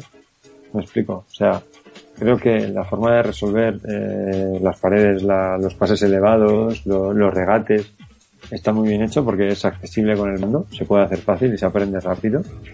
Eh, las jugadas, por ejemplo, de apoyo en defensa, tú vas con tu jugador, le das a la X, el- le haces una perseguir al otro un poco para intentar robar el balón y pides ayuda de otro, de otro compañero y sueles quitar bien el balón. Y luego también con las con los L y R2 el poder eh, configurarte tú los los cambios de estrategia eh, pulsando uno de los botones y uno de los botones de control es inmediato. O sea, y además es que funciona. O sea, que cuando quieres tirar el fuera de juego, si la defensa la tienes bien alineada y demás, y tiras el fuera de juego, tiran el fuera de juego instantáneamente. Es, no hay, no hay margen de error. O sea, si lo hacen, lo hacen bien. Y si la cagas, la cagas bien. O sea, dejas al delantero solo. Es, que es- está muy, muy bien pensado. Y luego además, se nota muy bien, eh, cuando vas cogiendo, sobre todo cuando juegas la, Master League, se notan mucho las capacidades de los jugadores, que están muy remarcadas a medida que vas consiguiendo jugadores de, ma- de mayor habilidad. Se, se nota mucho la diferencia entre un jugador que es realmente bueno y un jugador que es un paqueta. En cómo reacciona, en cómo pasa, en cómo corre, en la forma de que te salga realmente un regate, en la forma de quitar el balón, en todo. Véase, eh, ya que has puesto, ya que has comentado eso, un ejemplo clarísimo, porque en la mayoría de juegos de fútbol lo de la habilidad e- era poco menos que un adorno en, la- en los corras, ¿Cómo? Dime. que mientras corras no pasa nada. Mm, Es que lo, lo que vengo a decir es, tú cogías un FIFA y veías habilidades del jugador. Pero es lo que tú decías antes, o sea, todos chutaban igual, todos tenían las mismas skills, todos podían hacer los mismos regates acrobáticos, pero yo te voy a poner un ejemplo muy claro en este Pro. Tú te pones a correr la banda con Beckham y, y cuando ya tienes el juego masterizado sí que te puedes regatear a quien quieras. Pero tú te pones a correr la banda y, y cuando ves venirte a uno por detrás, eh, voy a ponerle el otro extremo de la balanza, Roberto Carlos, Sabes que vas a perder el balón. Claro, o sea, dices, el que ha hecho estas, estas eh, habili- el que ha puesto los, los, digamos, los ratios o las habilidades, de joder, es que sabe de fútbol, o por lo menos lo ve. Y claro, luego con Beckham lo que puedes hacer es meter un gol de falta de la hostia. Y Cosa hacer que- los centros cojonudos. Claro. Pero tienes que currarte mucho el que consigas llevar a Beckham a una posición buena para centrar. Claro, efectivamente, o, o- o, mira, más, algo más patrio. Ismael Urzaiz, tosco absoluto, Buah. pero como pilló un balón de cabeza dentro del área, gol. El gol claramente. Y eso era así, eso era, eso era así, de sábado, domingo tras domingo. Por eso que, que lo veías y decías, coño, es que estoy manejando a los jugadores de verdad. Sí, sí, es que es, es así. O sea, y, y además es que se- es- está muy marcado eso. Ese aspecto está muy marcado en el juego. O sea, si tú coges un delantero tanque y te quieres poner a correr con él, como si pusieras un defensa, exactamente igual, no vas a conseguir hacer nada. Entonces, si tú tienes un delantero, por ejemplo, el, el que probablemente sea el mejor jugador del juego, Batistuta. Hombre, pero vamos. Ya. Tu Batistuta, tienes que saber cómo tienes que jugar con Batistuta. La Batistuta es de, de- de recorrido corto y de coger el balón arriba, aguantarlo y lanzar un, un pepinazo a puerta y gol. El juego lo reproduce a la perfección. Con él tienes que jugar así. Si tú juegas, por ejemplo, co- coges a Alessandro del Piero, por ejemplo, o Joder, me los estás quitando a todos, qué cabrón. que, que si tú le coges y lo pones, por ejemplo, de segundo delantero demasiado, eleva- demasiado adelantado, no vas a jugar igual que jugarías si lo pusieras de, de- de media punta de enganche, que es donde ves que el tío se puede, tiene espacio para regatear, tiene cierta velocidad, pero sobre todo tiene un regate acojonante y un control de balón buenísimo y un pase bueno. ¿Cómo te quiero? Es que, Es que es así. O sea, es que es y- brutal, es que es así, no se puede decir mejor. Es que tú a Del Piero no lo puedes poner de 9. Claro. Tienes que poner o, de- Entonces- o, o- o- o rollito segundo delantero para hacer- dar la asistencia o media punta, es que es así. Es que tú lo ves en, lo ves en características, es un forward. Sí, pero no. Sí, pero no. Tienes que saber cuál es su posición y que normalmente jugaba con un delantero solo arriba, un delantero que además es un tanque y él muy retrasado para hacer ese tipo de juego. Es que, Si tú lo ponías con Vieri y con Vieri era el que, el que daba el pase y ya está. claro, el juego te invita a jugar como el juego, como el fútbol es en la realidad.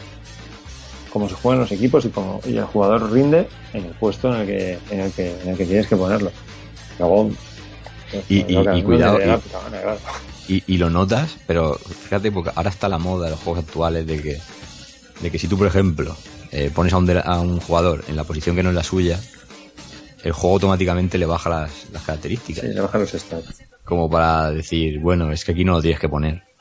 Pero es que Pro te demostraba eso simplemente cambiándolo de su posición. No tenía que bajar, no tenía que bajarle ninguna habilidad. Es como, como, pues, como un jugador real, si lo cambias de posición, eh, él no va a dejar, él no va a ser malo porque sí, pero se va a ser- pero no va, no va a estar en, en- su salsa, ¿no? Pues aquí pasaba lo mismo, tú cambiabas, yo que sé, yo po- pones a Beckham, lo pones de centrocampista mm, a lo Xavi, por decirlo así, y a lo mejor no le vas a sacar el partido a los pases largos como se lo puede sacar en una banda centrando, por, por decirlo de alguna manera. Sí.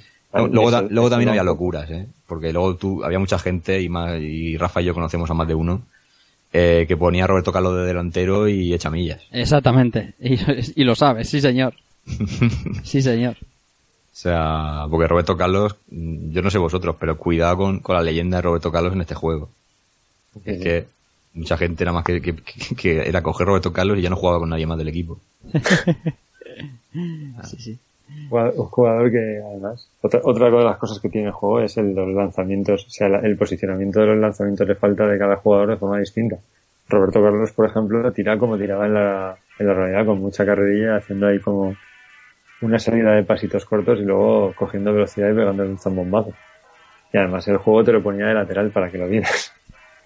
Sí, sí, y lo que jodía era que cuando tirabas una falta con él en- al borde de la línea del área, la animación la perdía, no sé por qué, ella chutaba normal y, y quitaba la gracia esa de meter el miedo al contrario, pero pero sí que es verdad que esos detallitos, la verdad es que Eso, eso todo viene del- de la falta aquella que metió en el, el año antes del Mundial de Francia. El, Sí.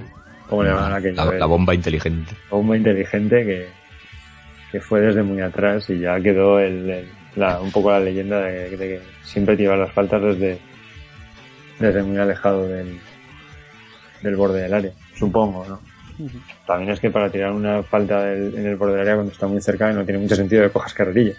Ya, no- si, si es puramente una escena, es, es el espectáculo. No, pero Roberto Carlos cogiendo carrerilla al borde del área, ahí se caga todo Dios, ¿sabes? Ahí se caga hasta el que está detrás de la red de la portería, ¿sabes? Es que cuando, cuando le pillaba ese puntillo al juego, eh, yo recuerdo ya de, de Peña que jugábamos que, que no quería jugar directamente porque, yo que sé, cogías un Roberto Carlos dos o tres metros para adelante de medio campo o Batistuta y como tuvieran medido un poco dónde está la portería, soltabas unos castañazos Sí, que si no era gol, era rebote en el larguero y el que ven- y el delantero rata que venía por ahí la empujaba y era, y era gol clarísimo. Sí. Y, y con Batistuta, lo digo, pasaban cosas que no eran normales. Era un, era un locurón. Aquí, ahora, en la, en la actualidad, en 2015, bueno, 2014, digamos, eh, siempre se decía que los FIFAs eran más eh, arcades, por así decirlo, y siempre pro más simulador, pero la realidad, la auténtica realidad, la auténtica diferencia era en estas fechas, mm, más o menos, 99, 2000, 2001, cuando, joder, esto, esto, o sea, lo que habéis contado de, de, de fútbol puro y duro contra ese FIFA que, que, que, que creo que ha sido Keiko el que lo ha dicho, podías coger a ca- casi cualquier jugador y, y, a- y poner, o sea, un lateral y llevártelo a la delantera y soltar un pepinazo y por la escuadra. A ver, FIFA, FIFA yo creo que la, que la única captura de movimiento que tenía era para el botón R2, que era el que hacía lo- los, La marsellesa. las marsellesas y todas esas movidas. Porque lo que es jugar, los muñecos se movían como, como, como marionetas, como si estuvieran cogidos con hilos. Porque no era normal, era lo que había dicho José antes. Si, si un jugador hacía una, hacía una chilena casi por decreto y la hacía con, unos movimientos súper raros en el aire y que al final acababan, pues como decía José, ¿no? Chutando hacia el lado de su portería, pero el balón saliendo disparado hacia otro lado. Eh, yo creo que FIFA era un producto muy bueno en su concepción de marketing a la hora de vender un juego para gente que no le importase mucho eh, eh, el realismo y tal. Y, y yo lo considero simulador por, por todo lo que te quiere meter. Pero yo creo que, que no sabían hacerlo bien. No sabían cómo hacer un, un simulador. Eh, para mí la explicación es tan sencilla como esa. A ver, en FIFA, FIFA había gente que jugaba mucho, siempre lo ha habido y gente muy buena, con un nivel buenísimo, pero yo conozco gente que ha sido muy buena de, de terminar jugando al nivel máximo de dificultad y ganando partidos por 10-0. Claro, es que, Es que eso no puede ser. O sea, no puede ser porque el fútbol no es así. Claro. No puede ser que el juego le pongas el mayor nivel de dificultad posible y puedas, eh, puedas meter 10 goles. No, no, que es que no que no. Con un partido de baloncesto meter 200 puntos no, no se puede. No, no hay tiempo material. Y aunque te pongas en, si las cosas lo haces un poco bien, no se puede. No se puede meter tanta cantidad de goles. En- y además estoy hablando de partidos, no estoy hablando de partidos de media hora de tiempo real cada parte. No, no. de 10, 15 minutos por parte y ya os digo, por- marcadores abultadísimos. Entonces, que claro que no, no, el juego, el juego no, no regula el, el simular un, un partido de verdad. Luego también hay una cosa que oh, es muy sutil en el juego, pero la inteligencia artificial, la, la- la inteligencia artificial, hablamos de inteligencia artificial de un juego de esta, de esta época, pero bueno, lo tenía. Lo poco que tuviera, eh, regulaba también estados de ánimos de los jugadores.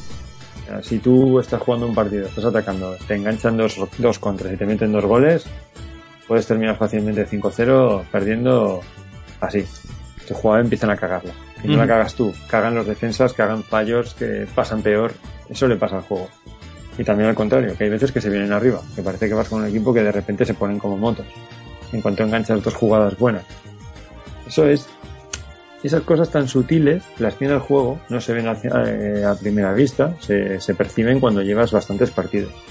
Son cosas que pasan, sencillamente son cosas que pasan. Y no es que haya una opción de el juego trata de ajustar la dificultad del partido o ayudar al rival, como lo lleva el, el- el FIFA en algunas ediciones. Tenía una opción, siempre tenía una opción de ayudar al rival. Si tú estás ganando el partido con mucho, lo que hacer es subirle la velocidad o subirle los stats a los otros jugadores rivales para intentar compensar un poco. Esto no se trata de compensación, o al menos no es la sensación que me da a mí. Es una, es algo, como digo, un poco más sutil. Sí, o sea, y, y, y aparte de eso también tenía el tema de cuando poníamos la plantilla, teníamos lo del estado físico del jugador, ¿no? Aleatorio. Que ya co- como tuviera la, la- teníamos flecha roja, que era el máximo, la naranja, que era que estaba muy bien, la no- el, el estado normal, y luego ya teníamos la flecha eh, azul, que era que estaba un poquito fastidiado, y la gris, que estaba totalmente hundido. Que ya es que te ha abandonado Irina Shayk o cualquier historia. Sí, pero había jugadores que estando con la flecha gris eran mejores que uno con la flecha roja. Que, que de ahí viene también la grandeza, ¿no? De cómo está medio el, tema de las calidades de, de cada jugador. Que, que por ejemplo, mm, eso podría frustrar a- a- al jugador, ¿no? De decir, joder, ahora este jugador que es el crack lo tengo fastidiado y tal. Y hay mucha gente que, que, que incluso dejaría de jugar a pro por esto, ¿no? Por, por, también por la complicación del juego y porque si a lo mejor tenías que depender de, del estado físico del jugador, pues a lo mejor no le hacía gracia. Mientras que en un FIFA, cualquier jugador casual, eh, lo, que, lo que estábamos hablando, ¿no? Eh, podía alucinar de que cualquier chute que hiciera desde cualquier posición la clavara por la escuadra. Entonces mucha gente al final se terminaba yendo a, a Sports por eso. Pero sí, o sea, eh, eh, eh, Pro tiene, como dice José, cosas que, que uno no las ve a simple vista y, y están ahí y, y es realidad pura de, de- del fútbol, ¿no? Porque es así. O sea, un equipo que remonta un resultado de 2 a 0 ya tiene que estar muy motivado para que, para que después de, de rem- de encajar tantos goles mm, tenga ganas de, de seguir adelante. Entonces esto se, esto se veía, se veía muy bien. Luego otro punto, que aquí a lo mejor sí que, a lo mejor aquí no, no, no estáis de acuerdo conmigo, pero yo a día de hoy voy a seguir manteniendo que si, que si no es la mejor pelota que he visto en, en un videojuego, para mí es de las tres mejores que se han hecho. No la pelota en sí, porque evidentemente es una pelota que no es redonda, es poligonal. Pero la, la física que tiene, la manera de reaccionar en algunos momentos, eh, yo jugando hoy día, mm, todavía me falta verlo en algunos juegos modernos. O sea, a ver si me explico. Mm, yo chuto y hay un montón de defensas en medio y según donde impacte la pelota, la reacción que la reacción que tiene, mm, para mí es la, lógica. O sea, no sé cómo se puede programar este esto, no sé si es un algoritmo o lo que sea, no sé cómo se puede programar la realidad de esta manera pero mm, a posteriori en entregas de, Pro de la Play 2 o, incluso juegos más actuales mm, yo he visto efectos que son como muy programados como muy mecánicos y en cambio, en cambio la, pelota más aleatoria que yo he visto o me da a mí la sensación en un juego ha sido la de, la de este Pro no sé no sé qué opináis vosotros ¿Tú te acuerdas, bueno, cuando, cuando, cuando empezamos tú y yo en Game Elch que hablábamos de un FIFA que, que sería do- FIFA 2012? Que decía, eh, 2010 y hablaban de una física, eh, una nueva física para el balón, tal, con en- no sé qué propio, y la, eh, la pelota hacía unas cosas más raras que, que, que, que en juegos como este no, no se veían, ¿no? Como tú dices, quizás que sea, sea más natural. Hombre, yo no soy experto para decir si es la mejor física, ni muchísimo menos. Para mí la mejor física de un balón es la pelota del juego de volei playa de Tekken 3. Pero, pero, pero no sé, sí que me parece natural, ¿no? Eso, entre lo que jugué y lo que he visto. Mira, te voy a poner un ejemplo que me ha, ocurrido hoy preparando el, el programa. Eh, me ha metido un clavo de falta eh, Zaovic, ese, ese gran paquetón que jugaba en el Valencia, pero que pero que en su en su país, en- creo que es Eslovenia, creo que era, eh, ahí era, era el crack, ¿no? Claro. Pues ha pegado, ha pegado un chute de falta brutal que ha, ha- ha pegado en.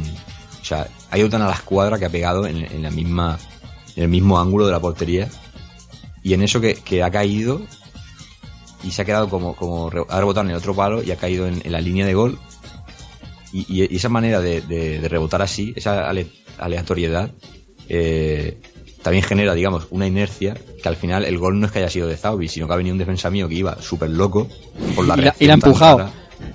Yo creo que, yo creo que es de, de lo, de lo, como la Play tendrá unas capacidades más limitadas, o sea, comparado con, con, con las cosas de día- a día de hoy, lo aleatorio se mantiene ahí, que, que cuando el juego a lo mejor eh, ocurre algo que, que no estás programado para eso, pues yo creo que, que pasa como la realidad, cuando no te esperas algo, reaccionas de maneras extrañas y, y, y cuando ha pegado el rebote ese, yo me he visto, yo llevaba a Francia, me he visto a Desailly corriendo como una exhalación Es ahí, madre mía. a intentar despejar, pero al final ha acabado rebotándole la pelota en él y se ha metido dentro. Ese tipo de movidas yo no las he terminado de ver en, en los FIFA desde el 10 hasta, hasta el 2015, que, que, que son grandes juegos. No he terminado de ver ese, ese esa suerte que puede ocurrir en cualquier partido de fútbol de, la realidad. Sí, ese tema, este tema de las físicas, normalmente cuando las diferentes empresas, compañías empie- pretenden añadir algún elemento nuevo, normalmente siempre se hace demasiado evidente. Y pongo un ejemplo también alejado del fútbol, en- no recuerdo en qué NBA Live o 2K, eh, hicieron bastante hincapié en eh, la capacidad que habían incluido en el balón de rebotar en el aro y te encontrabas a veces situaciones bastante absurdas, como que en un partido te salían hasta tres veces que el balón empezaba a rebotar tres y hasta cuatro veces en el aro. Pues, hombre, esto no es que pase mucho en los partidos de baloncesto de verdad, y es que tampoco nos importaba demasiado que no estuviera. Entonces, por meter una funcionalidad nueva, has modificado el algoritmo de tal forma para darle peso sobre las otras y que se vea evidente el trabajo que habéis hecho. Y al final lo que haces es emborronar un poco el resultado. Es decir, al final es un poco volver a los básicos, que es lo que realmente más se asemeja a lo que es la realidad. Yo, situaciones como la que comenta Keiko, también pegar un tiro cruzado que pegue un palo, salga, salga la pelota casi, casi, casi por encima de la línea, la siga el portero y cuando se tire, ¡ah! se meta para adentro con el balón, cosas así. En el juego pasan y le dan, le dan emoción, además, porque dices, hostia, qué gol más extraño se han metido por ahí entre uno y el otro, o a veces te lo salvan. Entonces, como no está, no parece estar predeterminado. ¿no? Sí que es cierto que tampoco lo tengo yo como aquí la, el pináculo de, de la física en cuanto a, al tratamiento de, de- del balón, pero que tampoco tengo un juego así como referencia, la verdad. ¿eh? No sé, es que, es que por ejemplo, hay, hay momentos que cuando, cuando chutas, o hay momentos en que ves la pelota girar, pero hay veces que, depende de cómo le, pegue el jugador, la pelota no la ve ni moverse. O sea, va al sitio sin, sin girar, que son cosas que, pasan en la realidad y, en muchos juegos no, no las veo. O, o- o un ejemplo que me voy a acordar toda la vida de un, de un grotesco fallo que me encontré en, en el esto de fútbol 2002 de, de Play 2, que un día pues eh, eh, eh, un defensa de la computadora fue a, pasarle a su portero y al portero se le coló el balón por, por debajo de, de las piernas. Que eso es una cosa que, que en las picias del fútbol las hemos visto mil veces, pero yo decía, hostia, qué cosa más rara, ¿no? Y el balón, a punto de entrar en la línea, desaparece y aparece en las manos del portero y saca como si tal cosa. Dices, sois unos cabrones. o sea, Qué sucios. no puede, no puede ocurrir, eh, digamos, aleatoriedad. O sea, si pasa un- una cosa así, el código la corrige para que, para que no. Si tú le pasas al portero, la tiene que coger con la mano, porque eran los tiempos en los que todavía no estaba el tema de, de la cesión como ahora. Entonces, no sé, a mí, a mí, pues hombre, igual exagero un poco con lo de que pueda ser la mejor física de una pelota, pero, pero es que al final la pelota es la protagonista y, y- y no tendría que ser, como dice José, eso de que mucho, de que- nos ha pasado actualmente, muchos juegos te venden la, la, la película de eso, de hemos incorporado una nueva física, no sé qué. Tú no Sí, tienes sí, que sí. vender eso, tú tienes que preocu- preocuparte en que esté bien hecho ya. Y el Pro no te vendía nada de eso. El Pro te decía en la caja, el mejor juego de fútbol. y, y, y- y ya está, y lo pruebas. Y en tal revista ha dicho que es una maravilla, pero no te ponía, oh, nuevas paredes, nuevas no sé qué. No, tío, juega y, y, y ya lo verás. O sea, así de claro. Y a mí, a mí me parece, a lo mejor es un fallo realmente del juego, pero a mí me parece la gran virtud de que pueda pasar eh, cualquier movida con, como pasaría en la, en la vida real. O sea que. Bueno, Keiko, eh, minuto 47 de la primera parte, yo creo que es hora de pitar ya el fin de la primera parte, ¿no? Venga, sí, hemos dado ya el descuento. Teixeira tienes ya ha pitado. Teixeira que lo de las analogías me, me encanta. Y nada, pues vamos si queréis con el, con el descanso. Pues sí, vamos a hacer el descanso y como todo buen entrenador, eh, los descansos cuando el partido está, cuando alguien está un poco cansado hay que cambiarlo, así que nuestra compañera Igone eh, nos va a dejar por sus quehaceres, eh, por sus quehaceres laborales. Y nada, Igone, que siempre un placer tenerte por aquí. El placer ha sido mío, estoy muy contenta de volver. Y bueno, espero que no lleguéis a la tensión de los penaltis, ¿eh? Esperemos que no, esperemos que no. Está la cosa empatada, está ahí José Manuel y Keiko mano a mano contra Albert. Eh, grande paliza. Lo tenemos acorralado. ¿Qué pasa que hacemos tú y yo? que eh, te tenemos pronto aquí con, con, un, con un gran personaje, ¿no? Con un personaje entrañable del videojuego. Sí, ¿quieres saber ya de spoiler o...? Sí, sí, damos- hace spoiler aquí, como si no costara el dinero. Ah, bueno, pues nada, con un personaje súper melón, súper cute, súper adorable, súper rosita, súper... Kirby. Ah, bien, bien, bien, bien. Vamos a hablar pronto de Kirby, eh, así que rendirás homenaje como, como, como ya prometimos a Iwata, a Iwata-san, ¿no? Sí, yo creo que, que, bueno, por las circunstancias que hemos tenido en el verano y todo esto, pues, eh, bueno, no, pudimos y creo que es nuestra, un poco, la asignatura pendiente, no sé si estáis de acuerdo conmigo. Seguro, sí, sí, sí, sí. Entonces, pues bueno, que menos, eh, yo ya lo comenté, no es el presidente que más me ha gustado de Nintendo, pero no hay, no cabe duda de que ha sido un gran profesional y que el legado que nos ha dejado es increíble. Así que vamos a aprovecharlo porque de ahí pueden salir programazos. Sí, señora, pues nada, Igone, que descanses y nos vemos pronto.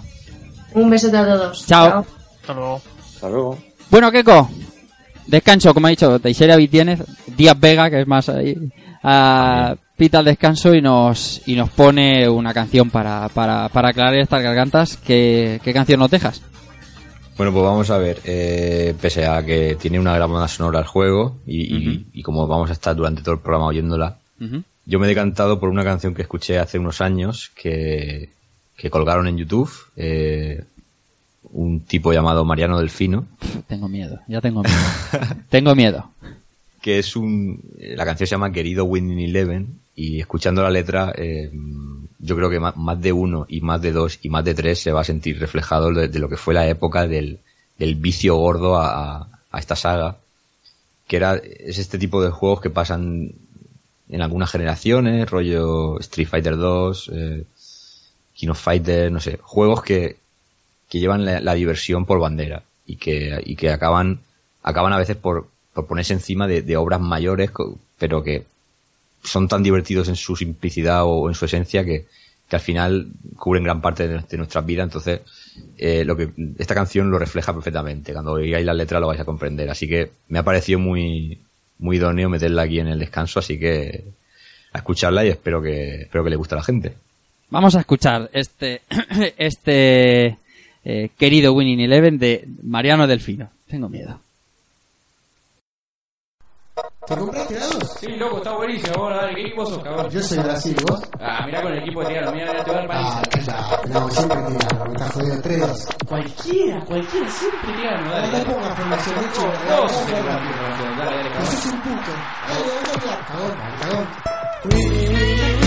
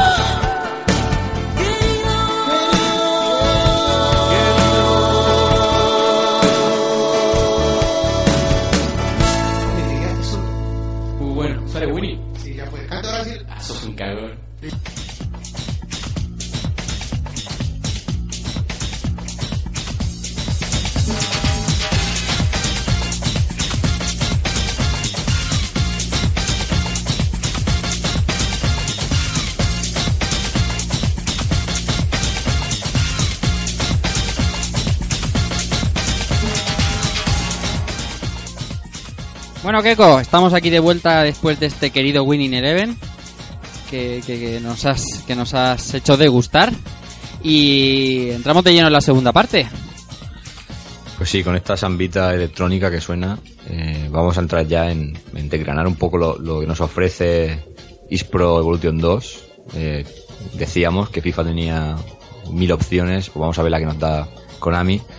Y gracias a ello saldrán más cosas de la jugabilidad, porque es cierto que este juego donde rompes la jugabilidad y podríamos estar horas hablando, pero vamos a vamos a ir intercalando. Entonces, pues vamos a empezar con lo- qué nos ofrece. Pues tenemos eh, varios tipos de copa que ya empezarían a ser un clásico. Teníamos eh, Copa Europea, todo lo que voy a decir claramente con selecciones, hay que recordar. Eh, Copa Europa, Copa América, Copa de África, Copa de Asia, el Mundial y, y la- y ya la famosa Copa Konami, ¿no? Que, que digamos que es la manera de, de editar tu, un torneo para jugar con amigos de la manera que, que tú prefieras, ¿no? Eh, yo siempre lo digo, la mejor manera de, de empezar a aprender a jugar a, a- a ir a cualquier is es, es completar estas copas, aunque parezcan un- una tontería, a un compromiso. mm, empezamos por las más flojas, mm, véase Asia o África, y después América, y vamos aumentando de nivel, y, y- y parece que no, pero es una buena piedra de toque, ¿no? Para, para hacernos un poquito con el juego. Luego tenemos la liga liga internacional que pues, como no hay clubes pues digamos que el juego te permite hacer una liga con las selecciones por porque que menos que un juego de fútbol tenga modo liga ¿no? Como opción curiosa en su día tenemos el partido de, de All Stars que tenemos un combinado de estrellas de Sudamérica contra y del resto del mundo contra un combinado de, estrellas europeas que también podemos de- eh, jugar con estos equipos individualmente si los desbloqueamos eh, completando eh, las el resto de competiciones que hemos comentado.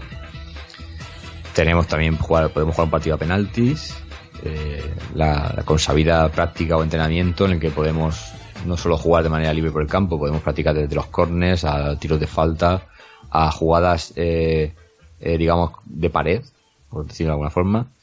y todo lo que se nos ocurra, pues el modo, el modo training es sobrio pero, pero efectivo.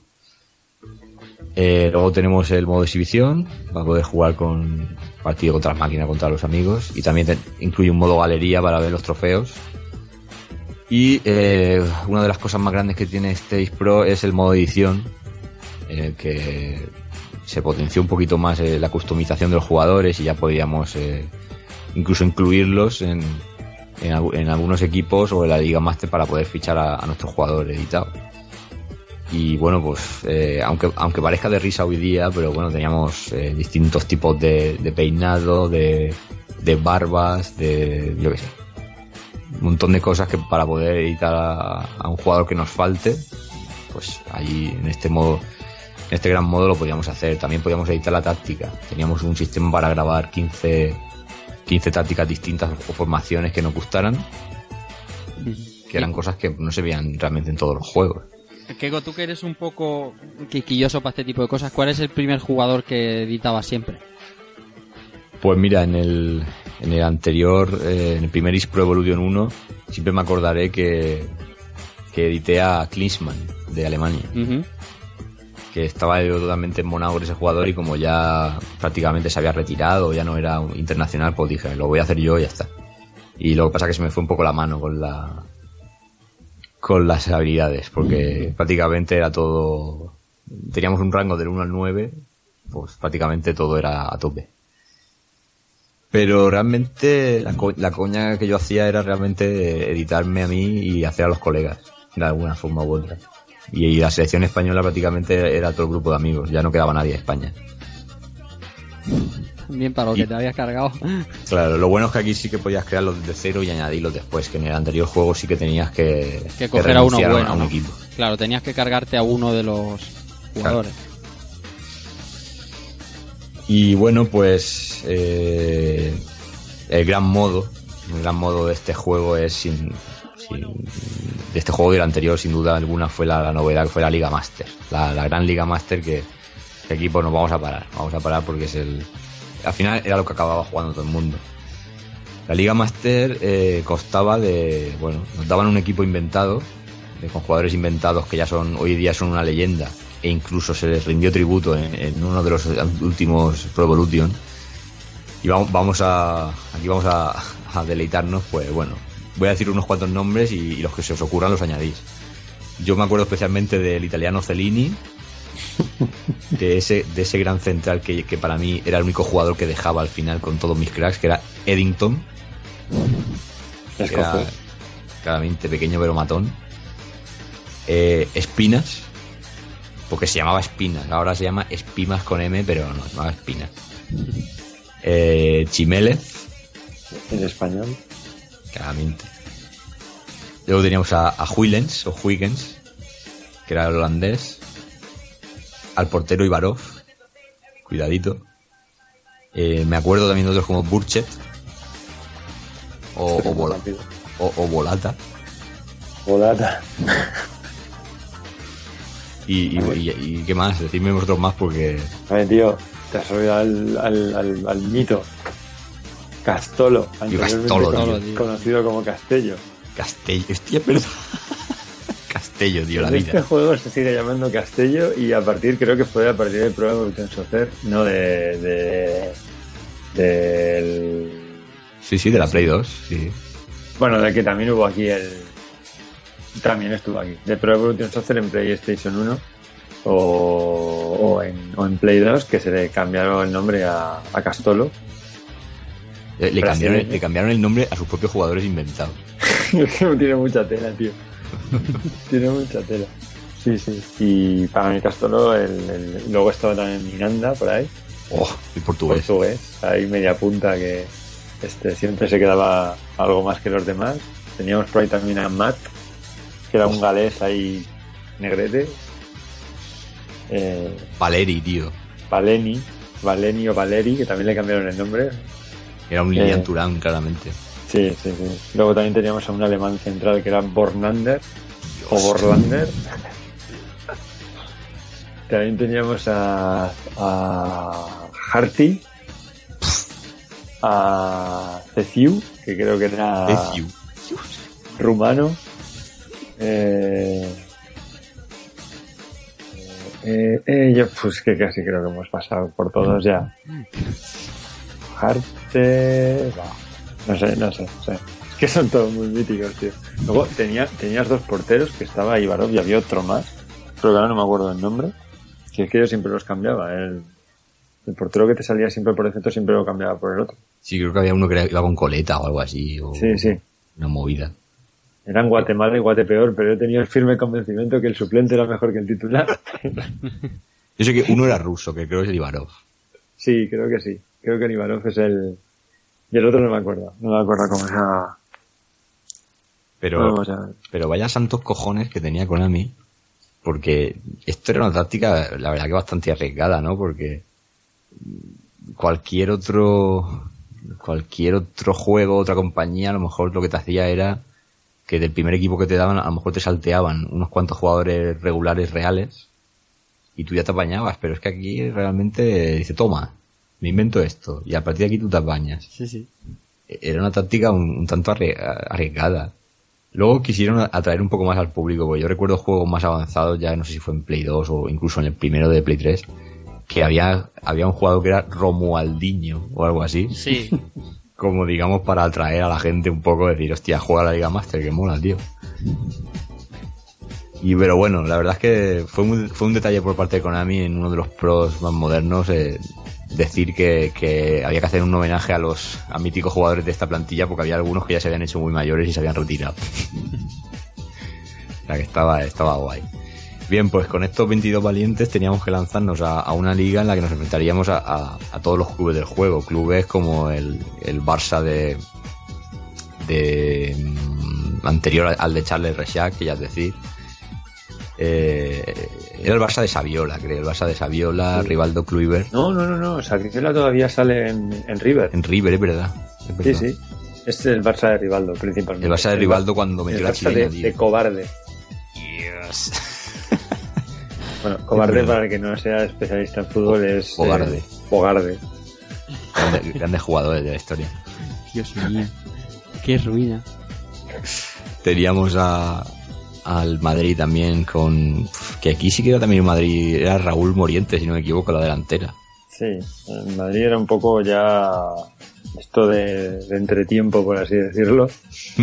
que entre era el Madrid este que fue ya cuando Zucker y Mijatovic creo que ya estaban fuera, Zamorano también estaba fuera, todos estos de que ganaron la, la Champions del 98 ya no estaban, quedaba Raúl como banderado y, y Hierro y los demás, había por ahí algunos cancerones también bastante importantes. Creo que sale Petkovic en el Madrid, si mal no, si mal no recuerdo.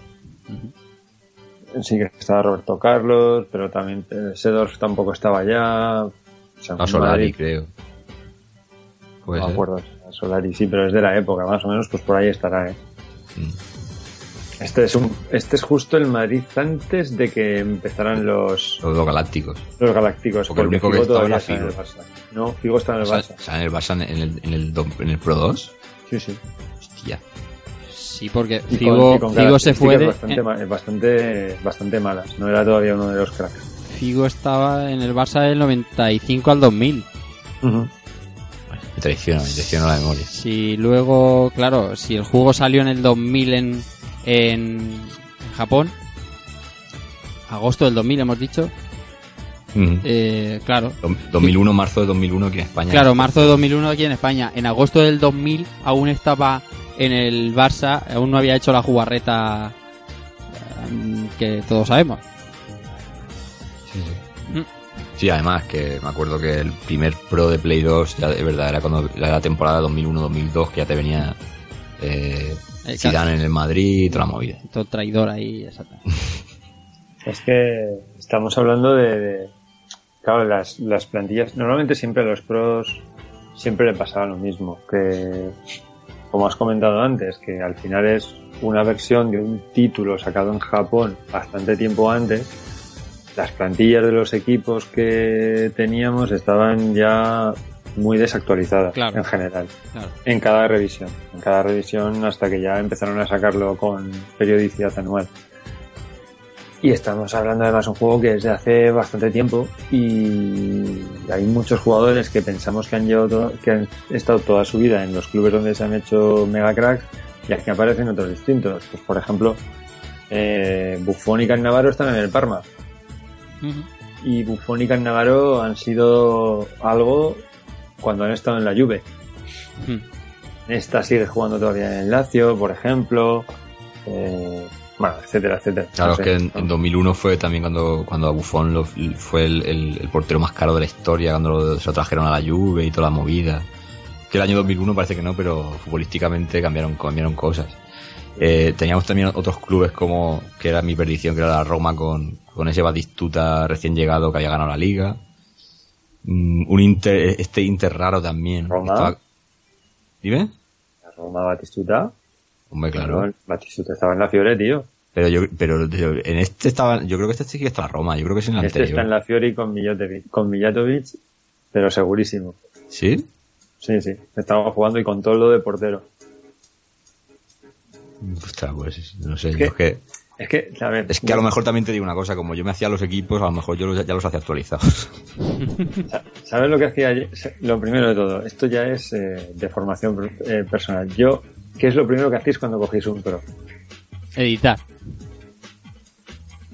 Yo no. Yo lo primero que hago, el- que hago cuando cojo un pro voy a mirar las características que les han puesto acá a todos los jugadores. Me cago en la madre, de, en la madre de los programadores cuando alguno que me gusta está mal valorado. Eso es lo que hago siempre así y, lo continua, y a continuación es ajustar las puntuaciones a lo que a mí me interesa. Pero por eso me, es lo que he hecho estos días. O sea, lo primero que hice es, oh, Diego Master. Y he ido mirando equipo por equipo, jugadores que estaban, para recordarlos, otros que se me habían ido de la cabeza ya. El otro día os decía ahí con el chat interno, me venían cosas como Moreno Torricelli. Gente, gente de, de dudosa, de dudosa reputación futbolística. y que acabaron regalando nuestra liga Sí, tío. en el español. Hostia, es verdad que el Torricelli, no. No. Sí, sí, sí. Ah, pues, pues entonces seguramente sería eso, que yo, claro, yo me los hacía y, y estaba enfermísimo con las guías y, y yo a Batistuta lo metía en la Roma, pero vamos. Claro, claro. Eh, teníamos también el Inter este un poco ya demacrado, con, con Vieri un poco de jadete. Ronaldo no salía, No.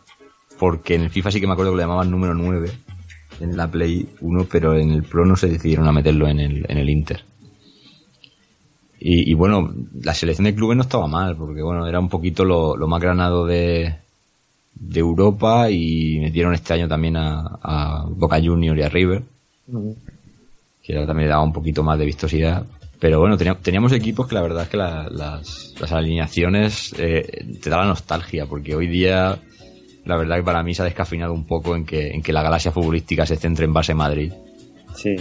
La verdad, Y, y- y también a nivel nostálgico es ver cómo ha cambiado el panorama futbolístico en cuanto a clubes que están arriba y los que están ahora. O sea, por ejemplo, aquí sale un West Ham. West Ham, ¿dónde está ahora el West Ham? Sí, creo que está en, vamos, en segunda o... Un Leeds United, que son equipos que... uf, los otros ya sí, por ejemplo, los equipos ingleses está Chelsea, está Arsenal, está Manchester, está Liverpool. Pero, por ejemplo, este West Ham, este Leeds, equipos que ya no, no están o- por ahí. O el Chelsea, que es- era un equipo Pues vulgar. En ese con Zola vulgar. Sí, bueno, Zola era un mega crack, pero Claro. estaba Poyet, estaba Ferrer, o sea, pero era un equipo que no pintaba nada. Hasta que no entró el Abramovich metiendo pasta a lo, a lo loco. Ferrer era uno de mis primeros fichajes siempre en la Liga Master, claramente. El Chapi. El Chapi Ferrer. Pero vamos, Ahí, te, ahí tema para hablar, ¿eh? ¿Por cuál empezábamos siempre? Yo tengo unos cuantos. Ahí yo creo que, eh, como decía el otro día, me parece que siempre empiezo por Nedved, porque vale 22 y es conseguir un empate y tener un tío que es un todoterreno que lo puedes poner al centro del campo en cualquier sitio. Y eso que no es el mejor Nedved, porque todavía estaba ahí en la Lazio y no era el mega crack que fue luego en la Juve. atención a la frase, vale 22. Eh, atención, vale 22 Sí, Y, y aquí no había que hacer negociaciones ni hostias. Tenías el dinero, pagabas y para acá. Sí, sí. ¿Cuánto vale Ficha- 22? ¿Cómo esto? ¡Pum! Ficha en el pedo y en el, en el FIFA, que te vas a cagar. Sí, Con fichajes en plan la Lazio ahí con Mendieta. Ahí en el último minuto con el transfer de De Gea y esas. Brutal. Más jugadores que fichabais. Pues yo ya digo, primero empezaba por Nedved, otro de los que siempre eh, caía era Babangida, que es un... Bueno, o era, es- no recuerdo ni dónde jugaba este tío, pero estaba en la selección de Nigeria Sí, sí. y era, era una bala. O sea, creo que tenía 19 en velocidad y 18 en aceleración, que era, era imparable, se ponía a correr y no paraba. Puede ser de Newcastle. No, no, no me acuerdo, tío. No me acuerdo. No me acuerdo. Pero os digo, Nedved, Nedved, y luego también, por ejemplo, eh, había un jugador, esto ya es un poco, bueno, Lucas Radebe, Dios. central surafricano, que estaba en el Leeds y que también tenía buenas características de, de defensa y de estabilidad y que para apuntar a la defensa también costaba muy poco, creo que era 18 o así. Y también un jugador que valía un poquito más pero que también aguantaba mucho al equipo era Tudor, croata de la Juve, un defensa de, de 1.93 que tenía buenas capacidades de cabeza para los corners y se llevaba todas por arriba en todos los balones elevados a la defensa. Solucionando tu duda y, y gracias a Google, como no, te digo, Babanguida, por las épocas que hablamos, estaba en el Ajax. Cierto. Estaba en el Ajax, sí. Sí, es de, es de la época post Champions del Ajax. Exactamente, correcto. conoció y 96 toda al esa gente. 99 en el Ajax. Y luego ya de ahí a, a, a la nada. A la nada. Iba a preguntarle a, a Rafa y Albert, pero vosotros jugáis Liga Master o algo. Nada, nada, no, no, no, no, no. Y, o sea, sería imposible, o sea, incluso si me dijeras un juego como PC Fútbol, que he jugado muchísimo más, y no sabría decirte eh, en cada edición cuál es eh, el, el primer fichaje que intentabas hacer o ese tipo de cosas, no sé. Yo cuando os alucino porque, joder, ¿cuántos? nada de jugar a esto un par de años, tienes que estar jugando cuatro años para acordarte de qué haces cada vez que te pones a jugar a él. Mm, Es que este juego, yo te digo que cualquier rato que yo tenía libre era pegarle incluso a un partido, tío. Es que era ya purísima enfermedad. Decir que, que en este IF Pro 2 se incluyó un tercer equipo español como fue el Valencia, Joder. Sí, sí. con Pablo Aimir, Ahí está Pa- Pablito Aymar. Aymir. que, que no me acuerdo, vamos, creo que estaba Careu como mucho, me acuerdo. Y no sé si estaría Juan Sánchez, del Romario de Aldaya. Pero... Sí, yo creo que sí que estaba Sánchez. Y... Y, y Piojo, no sé si Piojo López alcanzaría ya ahí en esa época. Yo creo que estaba, el Piojo López probablemente estaba ya en el Lazio. Que cuidado con el Lazio también, que el Lazio se pelaba al Milán en este juego. Sí, sí, menudo equipazo tenía. Mendieta estaba en el Valencia. Sí, Por la fecha, estaba en claro. Valencia y estaba el Belda, claro. Y Cañizares también. Cañizares con pelo negro. Que hay que, hay que remarcarlo. Cañizares con pelo. es verdad. Y bueno, en fin, pues te- teníamos una. Teníamos también Borussia, si no me equivoco, de Dortmund. eh, teníamos una serie de equipos que, que la verdad es que de haber estado integrados en el juego eh, hubiese sido la, hubiese sido la releche. El caso es que teníamos 24 clubs que se dividían en, en dos divisiones, que la, novedad con respecto al, al anterior East Pro Evolution es que esta vez teníamos segunda, segunda división. Con lo cual nos, nos complicaba un poquito más la, la tarea. Pero al final el, el tema este de crearte tu propio equipo o, o, recrear uno de los que ya existía para poder usarlo eh, era, el mayor vicio. O sea, hoy en día tenemos el juego online, que es lo que la gente más, más usa. La Liga Master yo creo que se convirtió en el, en el modo referencia y de hecho en la actualidad se sigue manteniendo con, con una serie de movidas, con, incluso con escenas de vídeo que se ve la presentación de los jugadores que fichamos y una serie de enfermedades que, que oye, le dan una ambientación buena y que, y que hubiésemos echado de menos en la época, pero bueno, tampoco, tampoco se podía eh, abusar tanto. Eh, me dirijo a, a Cristóbal. Porque que si no aquí ya no tiene sentido. Eh, ¿Llegaste a hacerte algún equipo entero, algún All-Star tuyo o, o recreaste algún equipo en concreto o qué hiciste con la Liga Master? Yo normalmente lo que hacía al final era ir a siempre hacerme equipo all Star. Los me apetecían una serie de jugadores y iba cogiendo jugadores de los mejores. No era de, no, no, no solía coger un equipo y luego ir a coger a los jugadores que, que quedaban sueltos. Porque esto también hay que decirlo. O sea, nos- nosotros podemos elegir cualquier equipo, nos ponen los jugadores que hemos comentado antes, los inventados, y automáticamente todos los jugadores que estaban en ese equipo quedan dentro de eh, agentes libres. Entonces, podríamos perfectamente, porque no hay otros equipos eh, pujando por ellos, ir poquito a poco recuperando todos los jugadores del equipo y recrear el equipo y hacer el equipo normal. Eso sí, nos cuesta unos partidos hasta volver a coger. Y depende de qué equipo que te, te, te cojas, siempre hay algún paquetón que no te interesa nada volver a tenerlo ahí dentro. Yo, yo era de los que iba directamente a poco a poco y cogiéndome a los mega. Yo me pasó una cosa que ahí pe- pequé en ese momento de inculto futbolístico y es que como los nombres estaban inventados, yo siempre me elegía el Inter, pero no porque fuera el Inter, me elegía porque se llamaba Internacional. Y yo decía, ah, bueno, esto a lo mejor es, es rollito como el equipo este que hacía el anuncio Pepsi, que llevaba las franjas azules, oscuras y un poco negras, y, y ahí estaba Raúl, Del Piero, Maldini, y, y yo decía, hostia, qué guay, pues aquí, aquí, aquí voy a hacerme yo el equipo. Años después dije, joder, es el Inter de Milán. y me quedé como atontado, pero bueno. Yo siempre solía, siempre suelo cogerme en este, en este juego eh, algunos de los, principalmente o el Inter o el Milán o la Juve, porque me encantan los uniformes de estos equipos, ahí con las rayas y la, la intensidad de los, de los colores. Que me- no sé, el- los tres ahí van con el negro por ahí, negro y azul, negro y rojo y negro y blanco y me molan mogollón. Encima las equipaciones eran brutales de aquella época. Yo siempre me hacía mi, mi tripleta que era Totti del Piero Batistuta Oh. y lo lloraba. Y, y después siempre algún huequecillo tenía por ahí. a- a- bueno, mi centro del campo siempre era oficial, no podía faltar y, y- y- y si no me faltaba algo era Guardiola y, y la brujita Verón. Hostia, la brujita Verona aquí tiene un control de balón y unos pases que es un escándalo. Madre mía, las faltas que tiraba. tela. Y luego defensa, siempre me ponía al Xavi Ferrer por pura nostalgia, aunque era todo malo. Y, y, y, y, algún fichaje así alemán como... tenía un centrocampista, Jeremis creo que era. Sí. Que También lo tenía por ahí. Siempre eran como, como los fijos. Luego también tenía a Roy King para pegar buenas hostias. Y cuando me daba la vena españolista, fichaba al gran Luis, en, Luis Enroque. Luis Enroque, tío.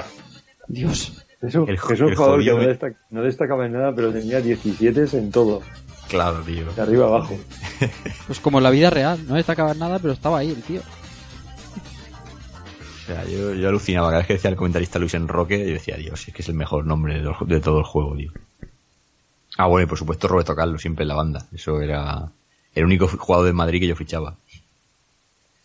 Yo este me tiraba, me tiraba mucho, sobre todo en, en la defensa por franceses, tío. Los franceses aquí en la defensa eran, eran una auténtica barbaridad. Cuando tenías pasta para ponerte a Turán, de Sailly, Blanc, por ahí no pasaba ni Dios. Joder, es que de Lee en, en los pros, incluso ya en Play 2 y tal en algunos, es que era un puto incordio. Recuerdo pocas veces de haberlo regateado o... Vamos, y- o yo que sé, o este, este el holandés Stam. Hostia, era. Capstam también era, ¡buf! Y además que por alto, por alto no pasaba una. ¿eh? Claro, tío, dices, ¿cómo paso yo por aquí? Es que flipa.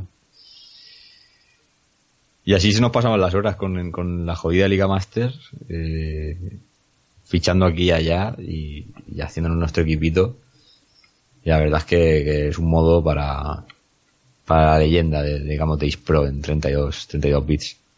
Yo tengo que reconocer que uno de los principales recuerdos que tengo yo de, de este juego es cuando das el salto a jugar en, en modo difícil, en modo hard.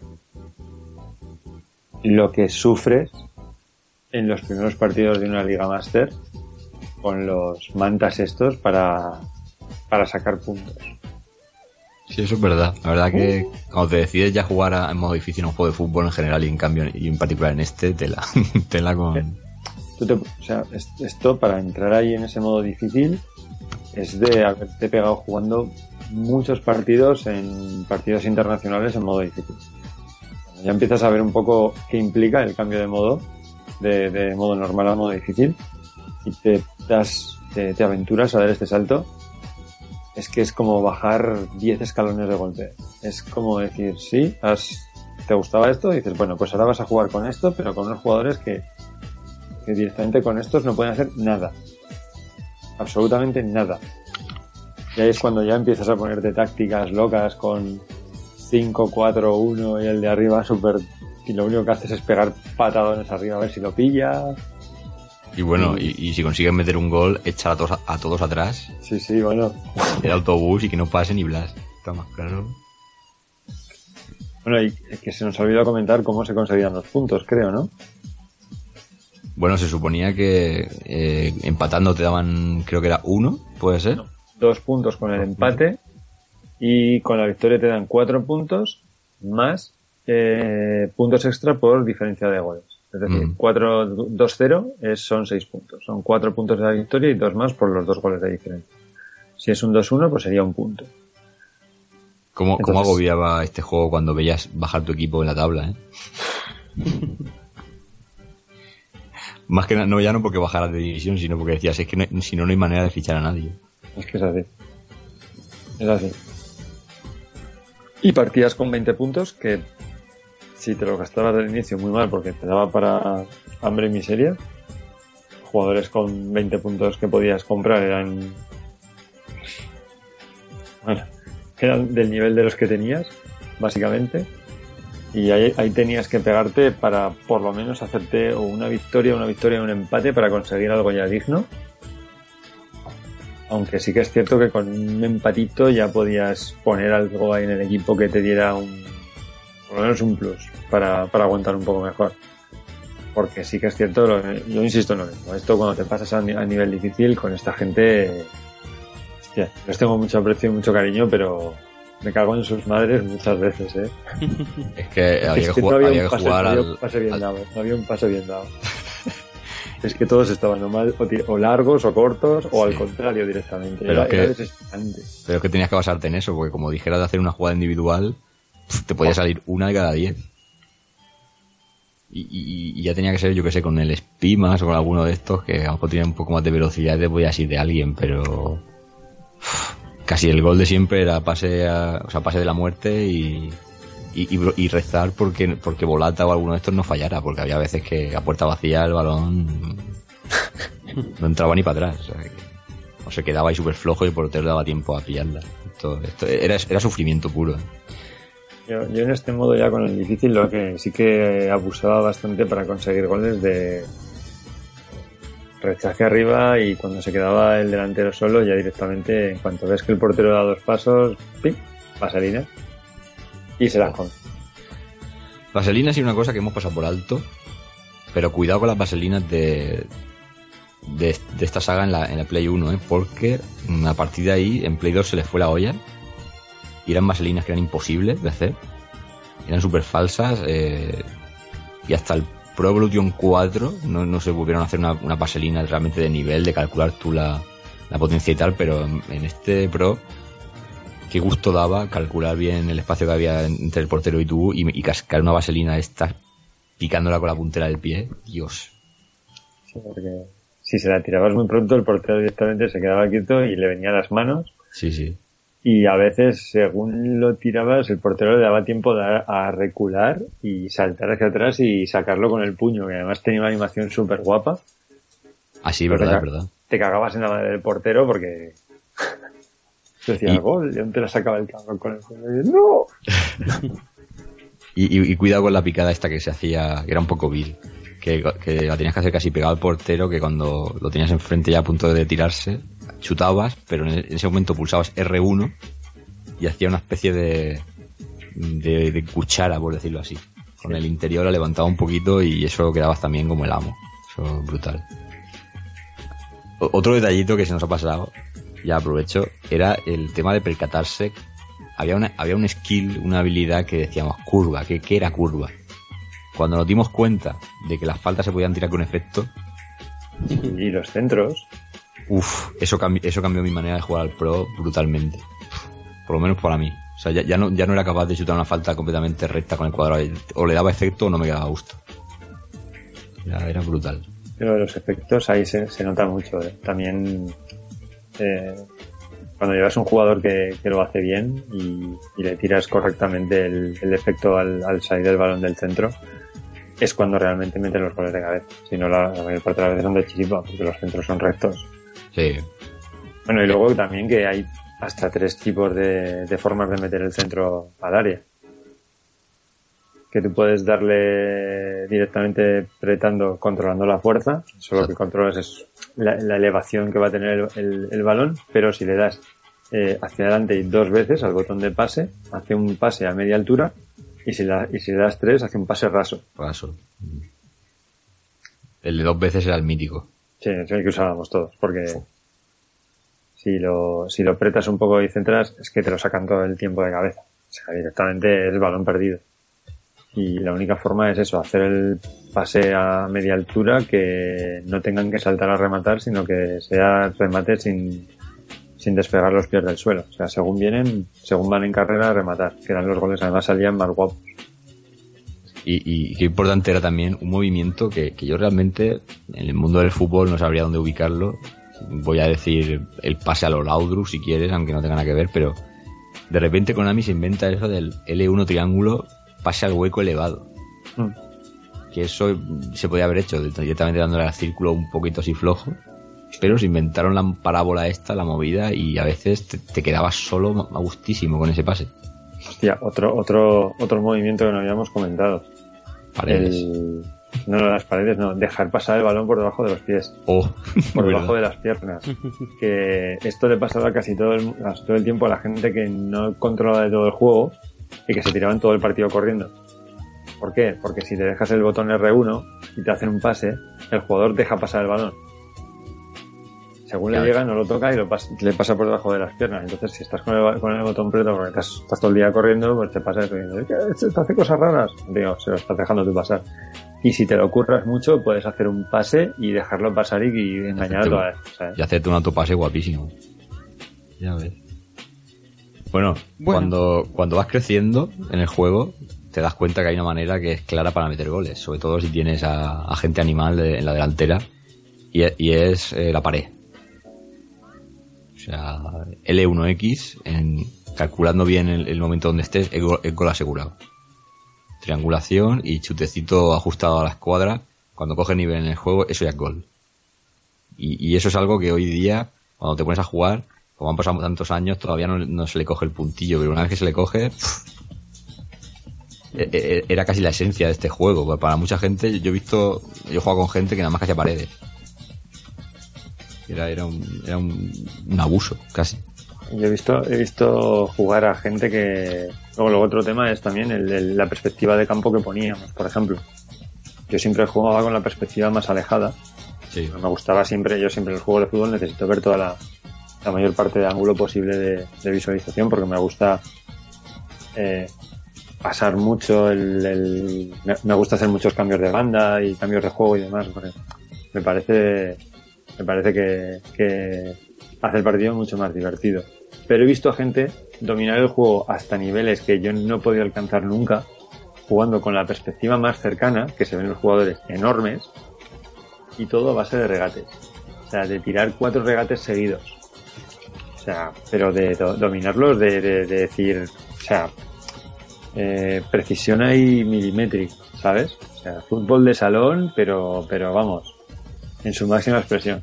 Eh, con una perspectiva, insisto, que para mí es injugable porque no tengo, eh, no tengo concepto de la posición de los jugadores, no la puedo, yo, yo no me, yo no me guío nunca por la, por el radar.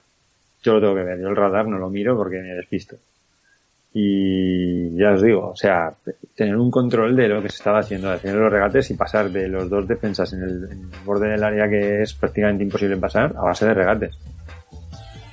Si no, hay, hay cosas, hay cosas muy burras. Eh, o gente que directamente, yo tenía, tenía un amigo que era con el, con el que más veces he llegado a jugar al juego, que ya me vacilaba. me- el cabrón me decía, elígete tú a Brasil que yo me me voy a elegir a, a Irán. El cabrón. Hostia, pero Irán no tenía algún jugador bueno, tío. Sí, pero era como que lo menospreciaba, ¿no? Decía, voy a este equipo. Pero es que el cabrón jugaba con, con su estrategia del Pro 98, que era jugar sin correr. O sea, el tío pillaba un muñeco y, y con la cruceta e- él ya sabía las maneras de girar y todo eso y, y se paseaba por el campo recatando jugadores sin correr. O sea, él ya sabía cómo, cómo le ibas a entrar o, o como tal, que te vacilaba y, y, y luego encima es que siempre acababa con la picadita de turno. Y hay- había veces que daban ganas de pegarse hostias en, en sesiones muy, muy enfermas. Yo es que directamente era de los que se ponía a chutar de lejos. Yo para mí lo de chutar es una obsesión y era un poco Fabio Rochenbach. Balón que pillaba, pff, disparo.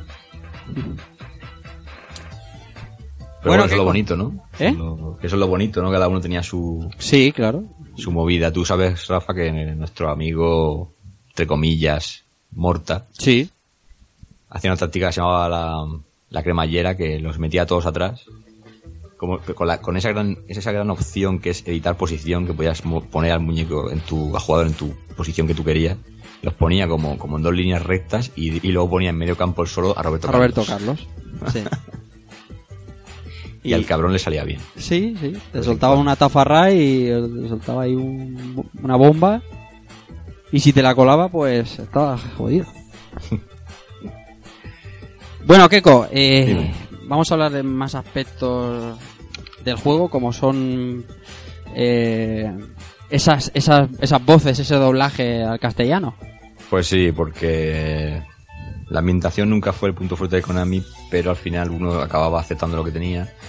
Y nos, nos, nos pusieron a, a los precursores de los Manolos, que yo los he bautizado como los Guillermos, que son eso- esos, grandes eh, profesionales de la, de la prensa deportiva que luego no existían.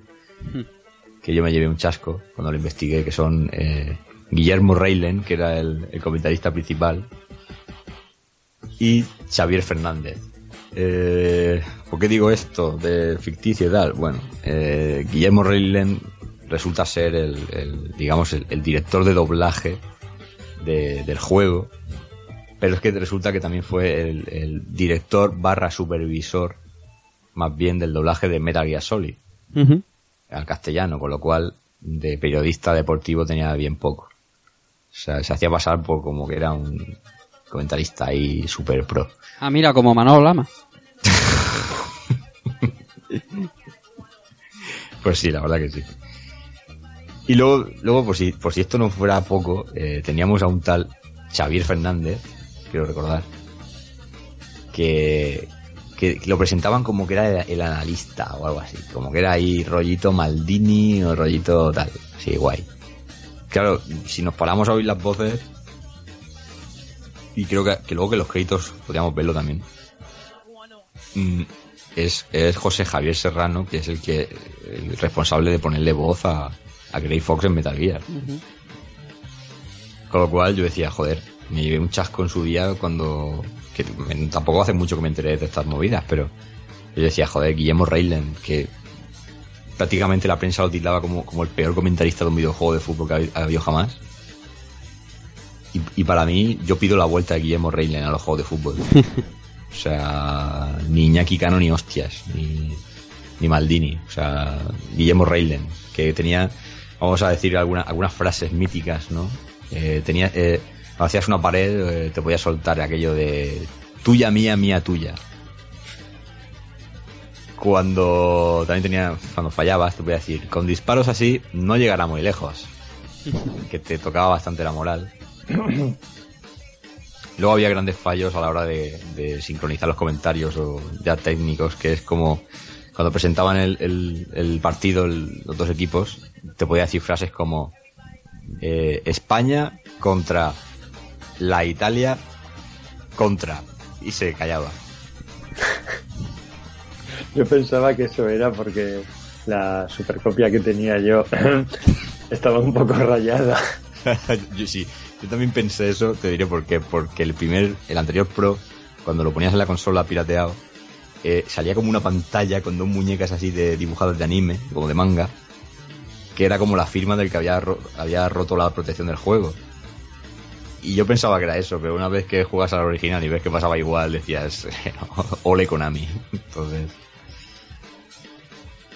eh, teníamos más frases, eh, rollos así, y tira la pared o cosas así cuando, cuando hacíamos una pared, teníamos, eh, eso es un pasa hueco elevado. Que esa frase no la dice nadie en el mundo del fútbol. En el mundo del fútbol se limitarían a decir un pase por largo o alguna movida. Este de la primera, el Sergio, este inútil que hay tampoco. Tampoco Rivero. bueno. sí. No, ese, bueno, es que ese para darle de comer aparte. que dice sex en vez de Cés Fábregas. Sí, sí, sí. Eh, luego teníamos, eh, cuando metíamos un gol, pues te decía el, eh, el nombre del equipo con ex- eh, muy exaltado, ¿no? Te podía decir, ¿has visto eso? Internacional. Y se quedaba tan, tan, tan pancho el tío. O sea, no, no te decía si era gol o no, decía, ¿has visto eso? Y luego pues tenía movidas como por ejemplo en el, me acuerdo en este pro que, que a Michael, por ejemplo, cambiaban el nombre de los jugadores. Eh, Michael Owen cuando la llevaba en vez de decir Owen decía Dyer. Y alguno más, creo que a Figo también había alguna movida con él. No sé si en este pro o en el anterior, pero había también alguna una cosa rara.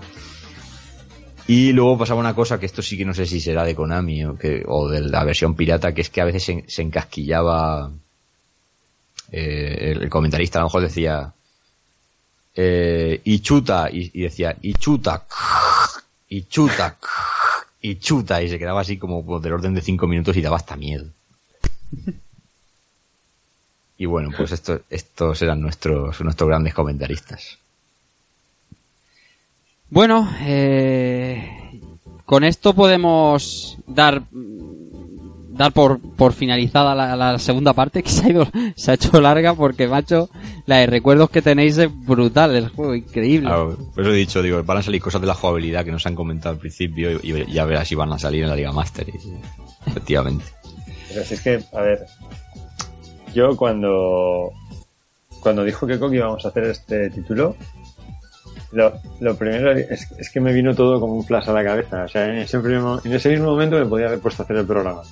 Claro, es que es lo, lo complicado es cómo lo planteas, sí que al final es hablar del juego. Sí, es que dices, eh, ¿has estado jugando esta semana? Sí, he estado jugando esta semana, claro. He hecho una, una liga, he estado viendo, recordando los menús, cómo iban y tal, pero es que es ponerme a los mandos del juego y no tengo ni que pensar cómo se hacen las cosas. Es que lo tengo metido en el ADN este juego, es alucinante. Y esto no te pasa con muchos, ¿eh? Esto no te pasa con muchos. A mí me pones ahora delante de algún otro, no sé, un Pro 3, por ejemplo, eh, o un 6, o un FIFA 10, que son otros juegos que también los considero muy grandes dentro de sus respectivas sagas. Y no estoy al nivel que tengo con este juego en cuanto a recordar tantas cosas. Porque es que es todo, es que todo, es saber cómo se regatea, saber cómo se hace la pared, saber cómo hacer un pase elevado, cómo tirar al hueco, dejar pasar el balón, que cómo me tengo que mapear las, las estrategias y las tácticas que a mí me gustan para lanzarlas en tiempo real. Todo. Sí, o cuando encaras una diagonal sabes que tienes la sensación va a ser gol. O, o si no va a ser gol va a estar muy cerca. O sabes cuando Ujú. es el momento adecuado de chutar. Es que eh, es como una, como una serie de, re- de- como si fuera un acto reflejo. Por decirlo así. Juga- Jugadas que las ves y las abandonas en el sentido de, sí, este- esta no vas a salir. Y la intentas terminar, tiras a puertas y te tiras, o- pero sabes de antemano ya que tienes que estar pensando en la defensa posterior porque esta no va a salir bien. Mm. Que lo ves, lo ves ya. Es, es- es pura enfermedad. Al final lo que se llama esto es pura enfermedad. Sí.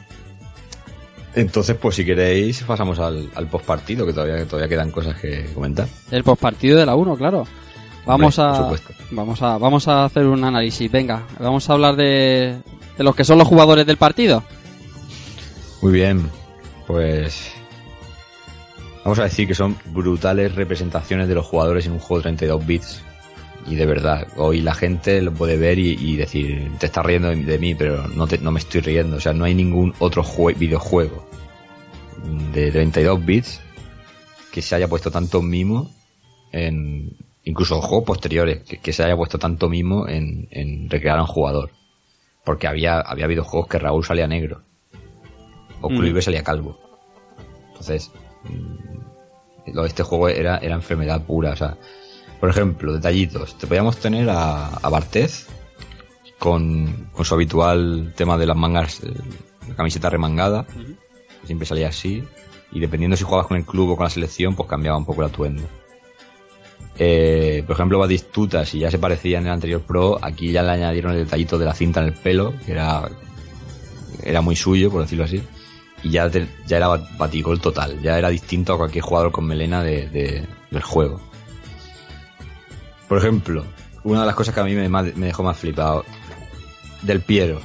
Del Piero en el anterior Pro era un jugador más o menos estándar en el que le habían puesto como una especie de, de, raya en medio, una especie de pelo de escalón que, que bueno, eh, podía cuadrar, pero no, cuando lo veías en el campo no, daba, la sensación de ser del Piero. Y aquí te, te- le pusieron el pelo hacia atrás y con el simple hecho de ponerle un tipo de barba que tenía como de tres días, pero pintada, pintada de color muy claro para que parezca barba así floja, decías, joder, es que yo sé que es un amasijo de píxeles, pero estoy, estoy viendo la esencia de Del Piero, que siempre iba así. O, o incluso lo veías de lejos y el tamaño y el peso de los jugadores. Decías, joder, sí que son iguales. O sea, brutal. Roberto Carlos, como ha dicho antes eh, José, tenía el lanzamiento suyo tan particular que prácticamente era la única concesión del juego a, a algo tan particular como hacer una, eh, una secuencia, ¿no? Para un jugador. Mm, jugadores, por ejemplo, como Chilaver tenían la precisión de tirar faltas. O, o Rogerio, creo que también lo tenía. Se curraron el pelo de Taribo West. Que La gente no sé si se acordará que era el, el jugador este de Nigeria que tenía los moños verdes. Y, y prácticamente era el único en el juego que tenía ese pelo. Pero lo se preocuparon en hacerlo. Eh, Zidane tenía su, su respectiva calva típica. Eh, no sé, era, era una. Incluso los- las botas se respetaban en, en muchos jugadores. El color de las botas que solían utilizar. No, sé si a vosotros os viene algún otro jugador. Yo me fijé en estos porque eran los que más me llamaban la atención a mí, pero no sé si, si tenéis algún jugador así que os llamara la atención en particular por, por la estética o. Yo creo que has dicho los más, ah, los más significativos. También es importante que las diferentes, las diferencias de altura se respetan bastante bien. Que eso no siempre se consigue. Quiero decir, em, hay juegos en que todos los jugadores parecen del mismo tamaño.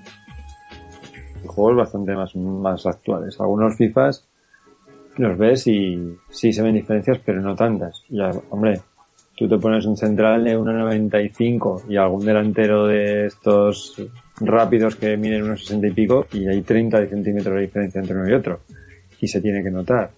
Lo que sí que no tengo ahora la sensación de que también controlaran el volumen del, del cuerpo de los jugadores. Eso creo que ya en este no se, no se incluyó.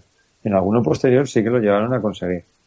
Por, ejemplo, hay porteros que eran muy corpulentos. Chilaver, por ejemplo, era, Chilaver no es que estuviera especialmente gordete, pero casi casi. Y algún otro portero también estaba, que estaba un poco pasado de kilos, y eso sí que se, en algún otro juego sí que se llega a notar, aquí no tanto. Y lo de los peinados, pues al final, quieras que no, el, el que si un jugador es calvo, tiene que salga calvo. Eso de que no salga o que no se haya puesto el detalle a, a esas cosas, pues molesta un poco. Vale. Luego hay, claro, un juego de 32 bits, da, da para lo que da, y al final tienen que ser los mega cracks que además tienen un look eh, un tanto distinto a los que hay que representar. Y no, aquí creo que básicamente los más destacados sí que los hemos, sí que los hemos nombrado. ¿Tú te acuerdas el, el portero este mítico que tenía Bélgica? Eh, eh, que era de, de Goig, el, el portero de Bélgica, de, de la época, este que era así también con una calva parecida a Zidane. No sé si Sí, sí, sí, sí, sí, sí. ¿Este era el portero que estaba en el Chelsea? Creo que sí, de Goig o algo así. Sí, o- sí, egoic. Pues, pues es que hasta, De hasta ese portero se preocuparon en hacerle una, una calva específica para él. Sí. Luego, por ejemplo, el. ¿Cómo se llamaba? Jordan Lechkov, que me parece que también sale en Bulgaria, que también así tenía Sí, calva, correcto. pero más calva, más calva que Zidane y con un poco de pelo por arriba, Sí. por ejemplo. Y en Ucrania también había un mítico que llevaba un pelo parecido así también. ¿Verdad? No sé, la No verdad. La verdad es que estaba, estaban clavados, estaban para lo que se podía hacer, estaban clavados. Y, y aquí sí que podemos hablar todos. Me tenéis que decir vuestro equipo y jugador predilecto del juego. Buah, yo, equipo y jugador predilecto, O el equipo con el que más horas le echaras. o- yo en este equipo soy muy de, en este soy muy de Francia. Eh, como equipo, porque me parecía que estaba muy compensado. Más que Brasil. Brasil tiene algún par de buenos jugadores, pero tenía bastante, bastante broza. Por esa- en esa época, la verdad. Brasil estaba mejor en el otro pro, Sí, es cierto. Aquí había bastantes jugadores estos nuevos que salieron por ahí que no llegaron a ninguna, a ninguna parte. Y el jugador Batistuta. Dios. Sin ninguna duda, Batistuta, tío. Tú, ¿Tú, que, Rafa, qué? tú Keiko, seguramente dirás eh, Italia, ¿no? Hostia, es que mm, es jodido porque yo me basaba siempre en tres equipos, que era Italia, Argentina y Alemania. Pero es que mi idilio con Italia no podía, no podía pasar, no podía sur- surtir efecto porque yo no sé si era, si me pasaba a mí nada más, o a vosotros también, si habéis catado a Italia. Pero era un equipo que, pese a tener jugadores súper buenos técnicamente, yo no, yo siempre que juego con Italia, están por balón al palo 400.000 veces y son marcadores de 1-0, 2-0 como mucho, no, no son sobos. En cambio, me elijo Argentina, madre mía. Es que Argentina tiene un equipazo, ¿eh? En este juego Argentina tiene un verdadero equipazo. Es que es brutal, o sea, Simeone, creo que estaba ya Simeone todavía. Estaba Eh, Simeone, Verón, estaba también el Gallardo, estaba Crespo, Crespo, Gustavo López, Piojo López, estaba el Kili González, Joder, Eh. Pochettino. Pochettino todavía estaba en defensa. La defensa era un poco floja. Luego Solín, recuerdo que en los juegos, sí, pero en los juegos siguientes fue cuando ya tenían a Walter Samuel que tenía unas características brutales Ya ves. y otro defensa más que ahora se me ha ido. Y estaba también Almeida que era muy bueno. Eh, y se me está escapando uno. Yo me acuerdo de, He dicho Cha- yo me acuerdo de Chamot, que también estaba. Sí, estaba Gallardo. En el, en el centro del campo se me está escapando uno. Hostia, Ariel Ortega, joder, el burrito Ortega. Y el burrito Oh, Ortega, madre ¿verdad? mía. Antes de la droga, tío. Estaba el burrito Ortega, estaba Gallardo, estaba Verón.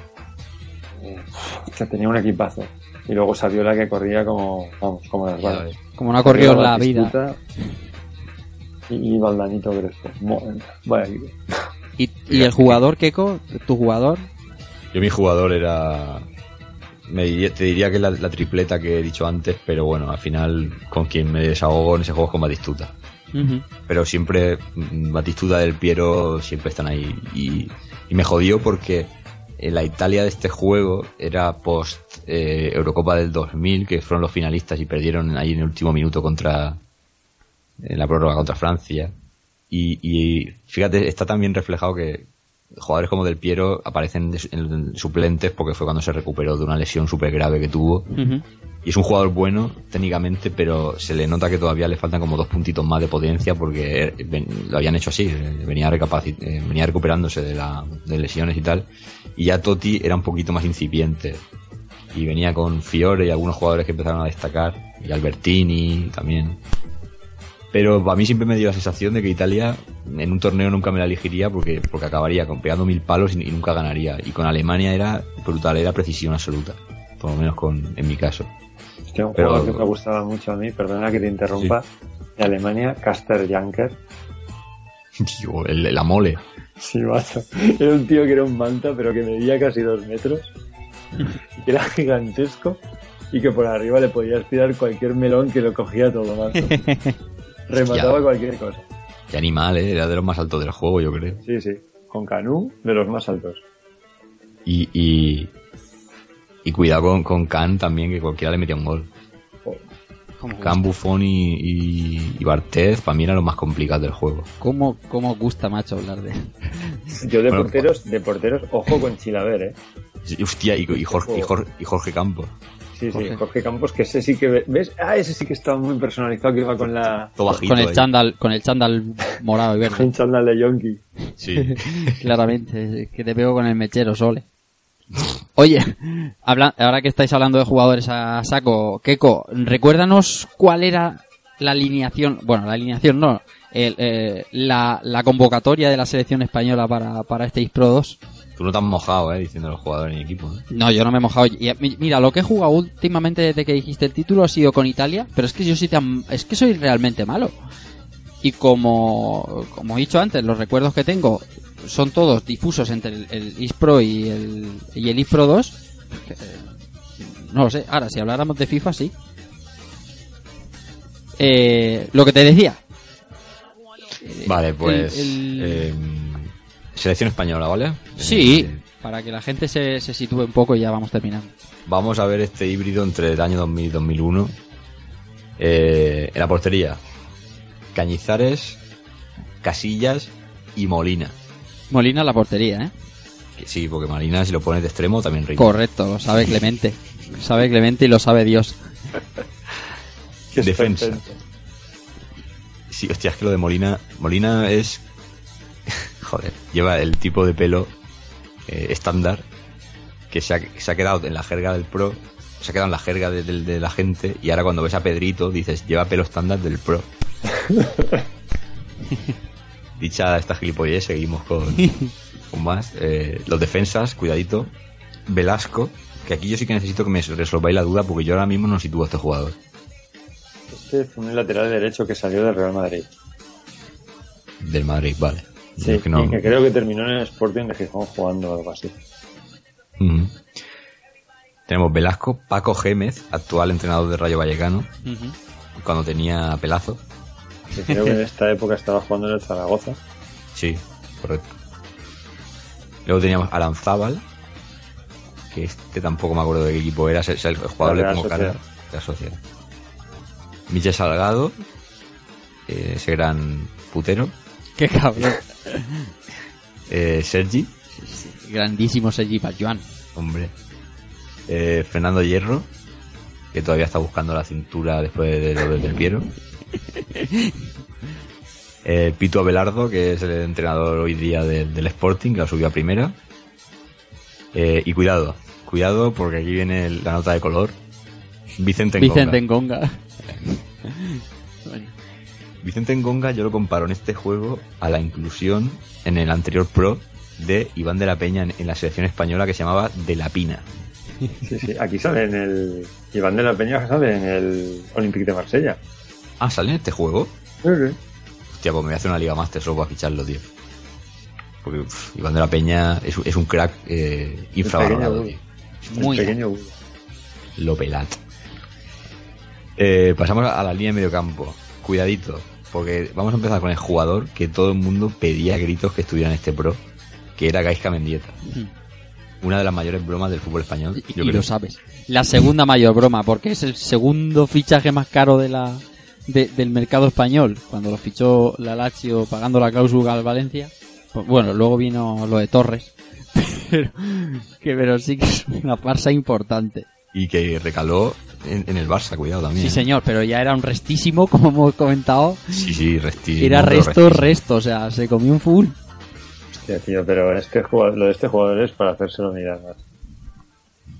Porque es que no- yo no sé si es que al Lazio al Barça le vendieron a su primo el malo o qué, porque este tío el Valencia era increíble. Era alucinante. Solo hay que recordar el gol que le clavó al Barça Oh, en Copa del Rey Sabe de Dios, córner sí, ahí. señor. Creo que fue una boleón absolutamente brutal. De los mejores goles de la historia de la liga, con diferencia, tío. Pues bueno, teníamos a Gaisca Mendieta, que en vez de ser rubio, aquí lo hicieron moreno. Era como un clon de Paco Gémez en el juego. Eh, teníamos a Valerón, del Super Deport. Eh, cuida- Cuidado al detallito, Fran con el pelo tintado de blanco. hostia, Fran. Yo creo que fue por, por la celebración de la liga o algo así. Qué bueno. o, o algún rollo de esos, porque vamos, con a mí no creo que lo pintara el pelo de blanco porque sí. Eh, pues Pep Guardiola, Ujú, Echeverría, ujú. que este sí que no había manera de hacerle el pelo.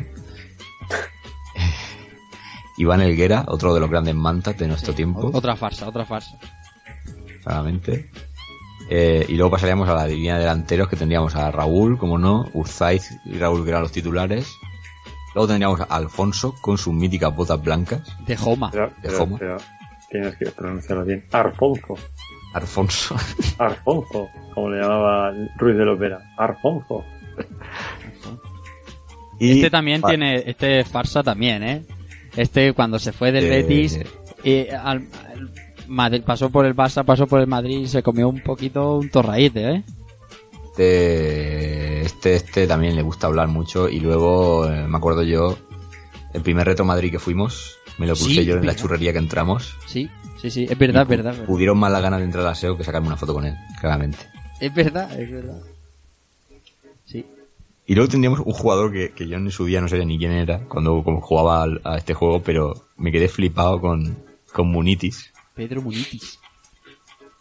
Que, que yo no sé, en el juego ahora mismo no me acuerdo si era muy bueno o no. Lo único que sé es que yo falta que tiraba con Munitis, falta que clavaba. O sea. Luego ya sabemos que es el símbolo del Racing de Santander y tal, pero. Pero cuidado con la selección, eh, que. Solo, o sea, con los nombres. Yo, a día de hoy, sobre el papel, me quedaría con esta selección por, por pura nostalgia, aunque fueran tomalos.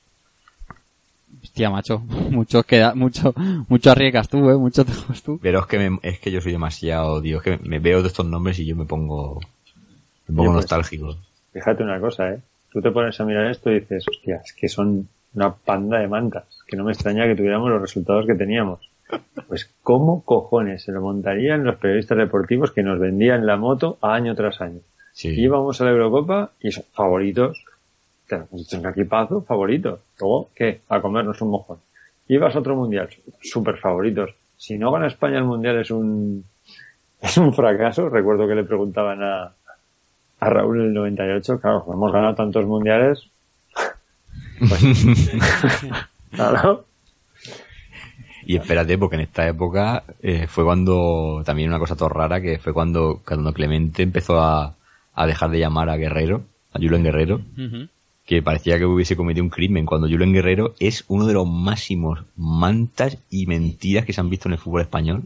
Tío, que lo han, lo han ensalzado hasta el tope. Yo lo admiraba, pata, y decía, pero, pero ¿qué ¿Por qué tiene no este se va del? Athletic? ¿Por qué no se va del Athletic? Porque no lo quiere nadie. Te jode porque nadie ha venido por él. Iba, iba ahí como de puto amo ahí, era, era una especie de Francesco Totti, no, yo me quedo en mi, en mi club porque lo amo, tal, no sé qué, y, y es que, es que fue- era un sin Cholo, sangre, Cholo, sin sangre, tío. hostia, el cholo, ya ves. Cuando le pegó el pisotón y El hizo pisotón, le soltó Dios. por ahí, le salió el Ah. espíritu del fútbol y se quedó en... nada. Ay, mía. Qué bueno el cholo, qué grandísimo. Jodido, jodido Julen Guerrero, tío. Impartiendo justicia. Aquí haciendo colegas estamos. Un saludo a todos los del Atleti con cariño.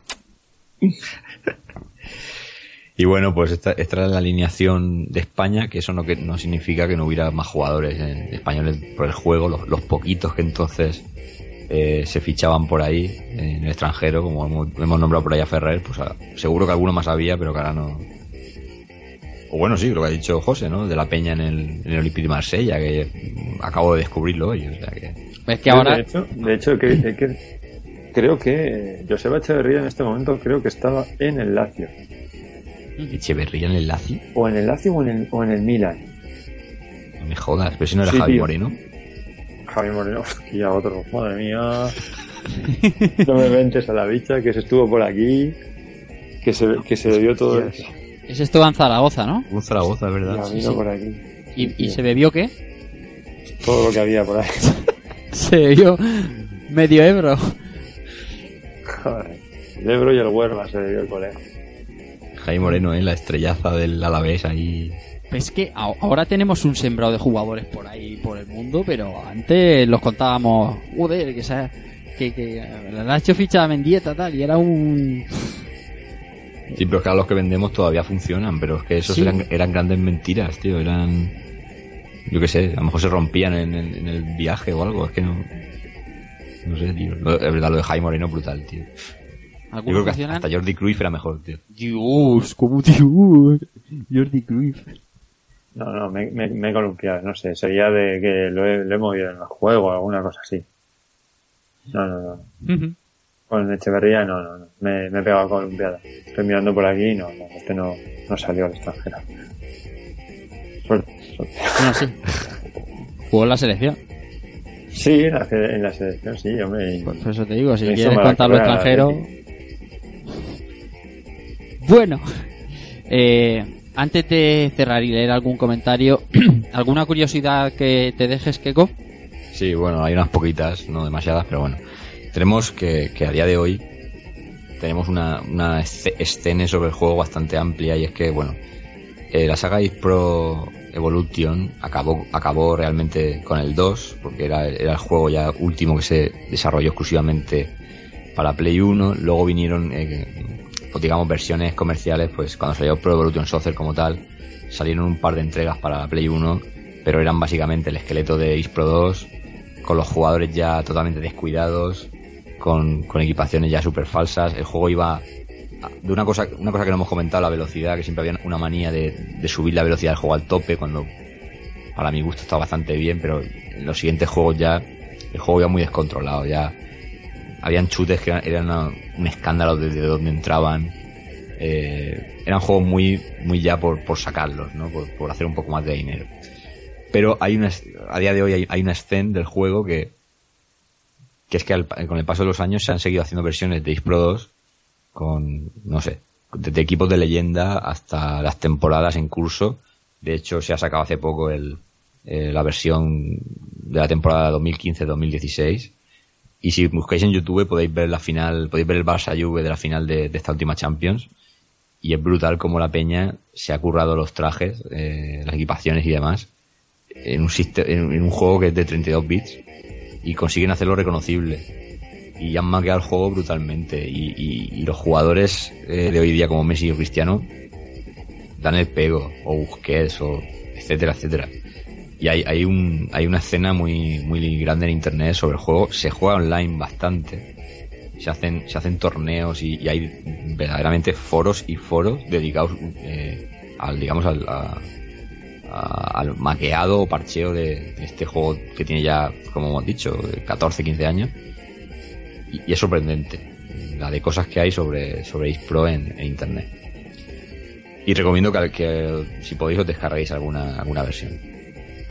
Eh, tenemos curiosidad. Esto sí que no sé si es en este último Pro o en el anterior Pro Evolution. En el campo de entrenamiento tenemos un cartel de Silent Hill, en, digamos, la zona de, árboles del, campo de entrenamiento, que es un, guiño, porque creo que Silent Hill salió más o menos por esa época. En la versión japonesa de que hemos dicho de ese nombre tan largo de, de X Pro 2, eh, se incluían selecciones sub-23 que era un detalle que, que- que prácticamente ningún juego tenía en la época ni, ni hoy día, porque hoy día poquita cosa con respecto a eso. Y, y hubiese estado bien, que, porque España creo que se incluía en ese, en ese apartado y no sé por qué aquí quitaron todo eso. Eh, como hemos dicho, se- eh, por fin entraban dos clubes sudamericanos como el, el River Plate y Boca Juniors y no sé, me corrija José si me equivoco, pero no sé si había también algún club brasileño. Esto sí que no me acuerdo. Eh, este. Ay, no me acuerdo. A mí es que me suena, no sé si Corinthians o algo así, pero... Me parece que está. Sao Paulo. O Sao Paulo, sí. Sí, a mí, me- a mí me suena un montón. River, River está seguro. River seguro. Sí, creo que es Sao Paulo, creo que era el equipo de Rogerio Ceni, si no me equivoco. sí, yo creo que sí. Y bueno, como añadir como curiosidad que antes habíamos dicho lo de la música del juego y tal, decir que en muchas entregas de la saga International Superstar Soccer participó Akira Yamaoka, que no es otro que, que el compositor de muchísimas bandas sonoras de la saga, la saga Silent Hill. Con, esa, con esas magníficas composiciones que todos conocemos y que, y que realmente se hizo famoso por ellas, pero también estuvo, anteriormente estuvo aquí en, en la saga Is, o sea que, como hemos dicho, este juego esconde, esconde más de lo que, lo que parece. Pues nada, eh, eh, sonando Yamaoka de fondo, voy a leer alguno de los comentarios eh, que nos ha dejado algún amigo por las redes. Si quieren, de Irene Junquera. No estoy, no estoy igual de buena, pero, pero me falta poco. Vamos a ver. eh, nos dice David Izar en Facebook, dice, recuerdo cómo las primeras entregas de PlayStation 1 nos hicieron cambiar el concepto que teníamos hasta la fecha de los juegos de fútbol. pasando de ser más arcades a ir convirtiéndose ya en verdaderos simuladores. Y por supuesto, es imposible no recordar con cariño los nombres que se ponía a los jugadores debido a la falta de licencias. Badutista, Roberto Larcos, Rui Casta, Luis Enroque, De la Pina, pues es lo que habéis dicho vosotros, más o menos. Alberto Bonillo dice, menudos vicios me pegué en la época al International Superstar Soccer Deluxe de la NES. Pues a ese también le dedicamos un, un buen programa a estos dos señores que, que hoy están aquí hablando como si, como si no costara billetes. Dice eh, David Arevalo en Twitter, dice, mítico no, lo siguiente, horas y horas y más horas echadas en, en esa maravilla.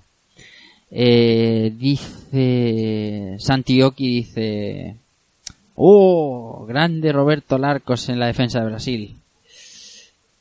Más gente dice Kubiki. Topicazo poner a Roberto Larcos de extremo derecha y arrancar en diagonal a puerta y cañonazo al canto.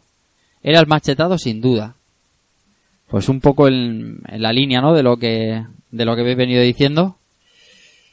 Y, y bueno, eh, yo creo que podemos poner una música para, para, para hablar ya de las conclusiones, ¿no? E ir cerrando el chiringuito. El chiringuito de, de jugones. ¿Te, te parece bien, Keko? Sí, sí, vamos, vamos para allá. Venga, vamos a poner música.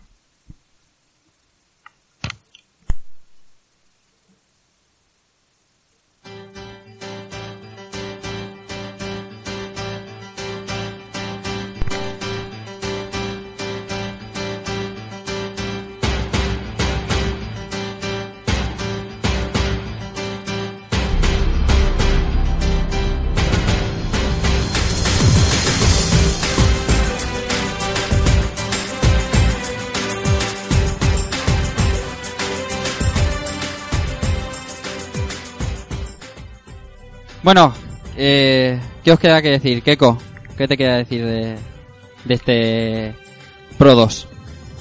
Bueno, pues que es un juego que, que llegué a quemar hasta tal punto que cuando te das cuenta, tienes que dejar un juego cuando, cuando te das cuenta de ciertas cosas y yo, aunque me costó, me di cuenta que tenía que dejarlo el día que vi que, que yo ya me anticipaba tanto a la, a la, a la inteligencia artificial del juego cuando yo sabía cómo iba a reaccionar la máquina eh, empezaban a pasar cosas raras.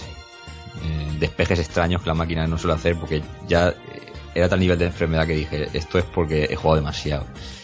Y cayó una Play 2 en mi casa y hasta que salió el Pro Evolution seguí jugando dentro de la Play 2, seguí jugando este juego. Cuando podía alquilarlo original y demás.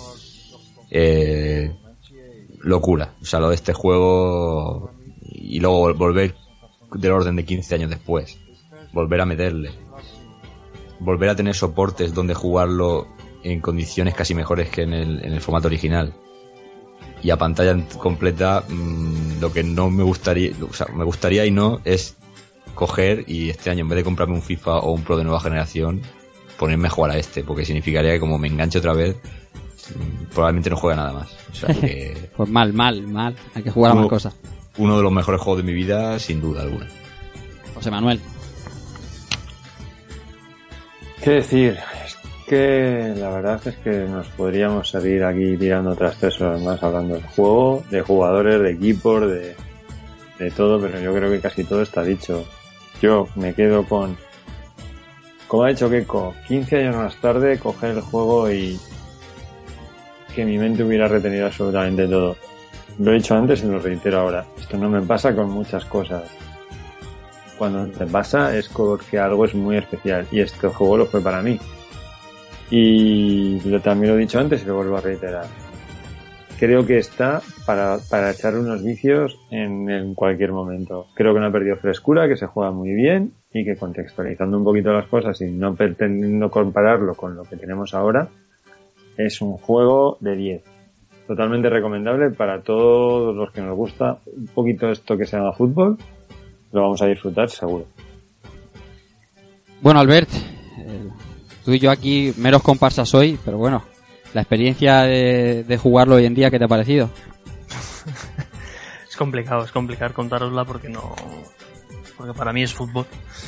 Y el fútbol no forma, no forma parte de mi vida como veo que en la vuestra ha sido brutal.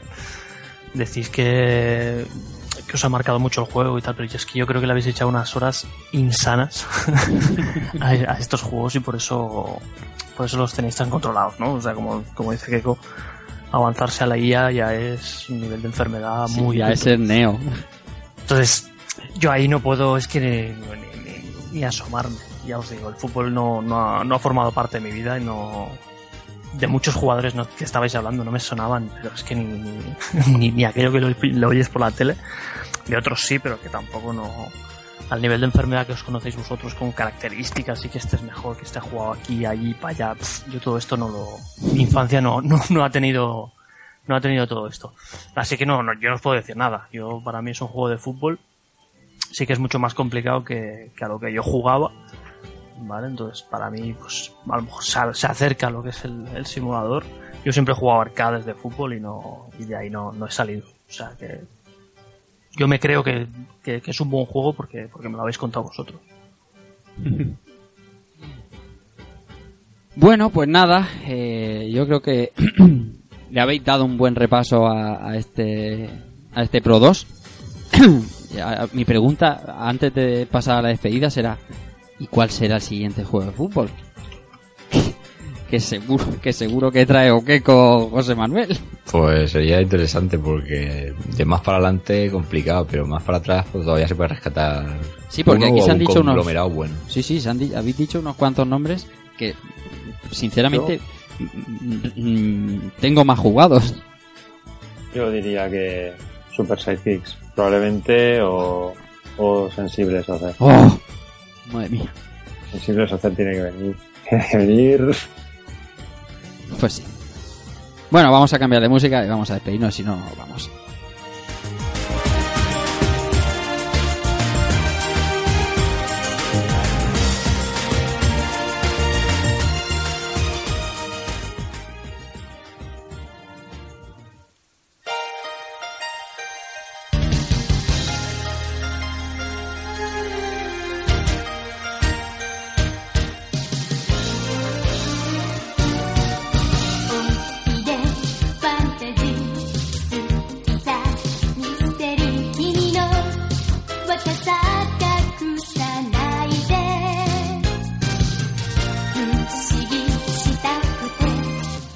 Keko, pues nada, que hora de despedirnos, que como siempre digo, gracias por, por, por, por traer este juegazo aquí al programa y volvernos a hacerlo a todos jugarlos, o, o algunos por primera vez, y que siempre es un placer un, un jueguecito de fútbol de tanto en cuando, siempre viene bien. Que nos Sí, yo vemos. que- Sí, Yo, yo quería decir que, que exacto, que la gente que escuche este programa, aunque no sea muy futbolera, que le dé una oportunidad. Porque no, no sé luego la repercusión que tendrá este episodio, porque realmente lo que nos hemos, lo que no hemos podido decir o, no suena muy bien es que claro, mm, este juego es un título de fútbol como tal, eh, empieza ya a meterse en el género coloquialmente, podríamos decir, juego cani, porque bueno, hoy en día pues, no se le tiene mucho respeto al tema de los juegos deportivos y demás. Y pese a que es un juego para mí especial, eh, sí que puedo comprender que en su día lo jugara mucha gente que hoy día no tiene ni por qué oír podcast y se acercaran a este juego por el mero hecho de que era de fútbol. Y a lo mejor lo tomaron como algo pasajero, pero sí que insto a que todo el que pueda y nos oiga que le dé una partida porque se va a dar cuenta enseguida que no es un juego de fútbol como los demás. Eh, entonces, pues bueno, remarcar eso. Y dicho eso, pues nada, que es un placer, eh, como siempre, hacer el programa y que bueno, intentaremos volver por los orígenes con algún, algún título de, de puñetazos que también hay ganas. Sí, eso se está oyendo de que, de que viene uno gordo. Así que en el futuro ya veremos, ya iremos, iremos viendo lo que, lo que viene en el, en el género de hostias, por decirlo así. Sí, señor. Alberto Andreu, nada, que, que nos vemos en 15 días. Sí, hablamos en 15 días. He aprovechado el programa para, para dedicarle un rato a los, a los juegos que vienen, que tienen, que tienen candela también. Y nada, placer estar aquí un ratito con vosotros y no, ya hablamos en 15 días. Pues sí, nada, de- eh, despido a, la amiga Icone que, que se ha ido a mitad del programa, como sabéis, que es la que en, en teoría hará el siguiente programa dentro de 15 días con, con Kirby, como ha dicho, con Kirby Superstar y con Kirby Fan Park. Y después, amigo José Manuel Cristóbal, pues eh, me parece que te va a tocar el turno a tipo partida doble. Sí, eh, al final eh, pensaba haber hecho el, el juego de Super Castlevania 4 en el mes de septiembre, pero al final por unas cosas y por otras necesito un poco más de tiempo, temas personales y demás. Y además le vamos a dar una, le vamos a dar una vueltecita, ¿vale? Entonces lo que ya hemos acordado y vamos a hacer es centrarnos en hacer dos programas seguidos sobre el juego o los juegos de Akuma y Drácula, tratando todas las encarnaciones de este título en las diferentes plataformas que hay, ¿vale? Así que haremos un primer programa en el cual tocaremos Castlevania, haremos Vampire Killer, haremos el Castlevania X68000 y también terminaremos con el de arcade, que me ha ido el nombre ahora, Hunter Castle, perdón, se me ha ido el nombre. Y un segundo programa ya formato habitual en que dedicaremos a Super Castlevania 4. Pues qué bien, qué ganas, tío. La verdad es que tam- también... que fue al principio cuando trajiste el Brimble Revenge y no hemos hablado de Castlevania? Como dos años ya, creo. ¿Ah, Ha sido ya dos, dos años, que fue en septiembre también. Sí, Ya hace dos años. ya ves. Hace dos años también rápido, de Salamander. Esto va rápido, esto pasa rápido. Pues nada, José, que nos vemos en 15 días. Claro que sí, por aquí estaremos. Pues nada, como siempre, en último lugar queda un servidor que siempre y cuando la paternidad me lo permita, estaremos aquí dentro de 15 días compartiendo más juegazos y, buenos ratos con todos vosotros. Nada más, recibid un saludo de Rafa Valencia y chao.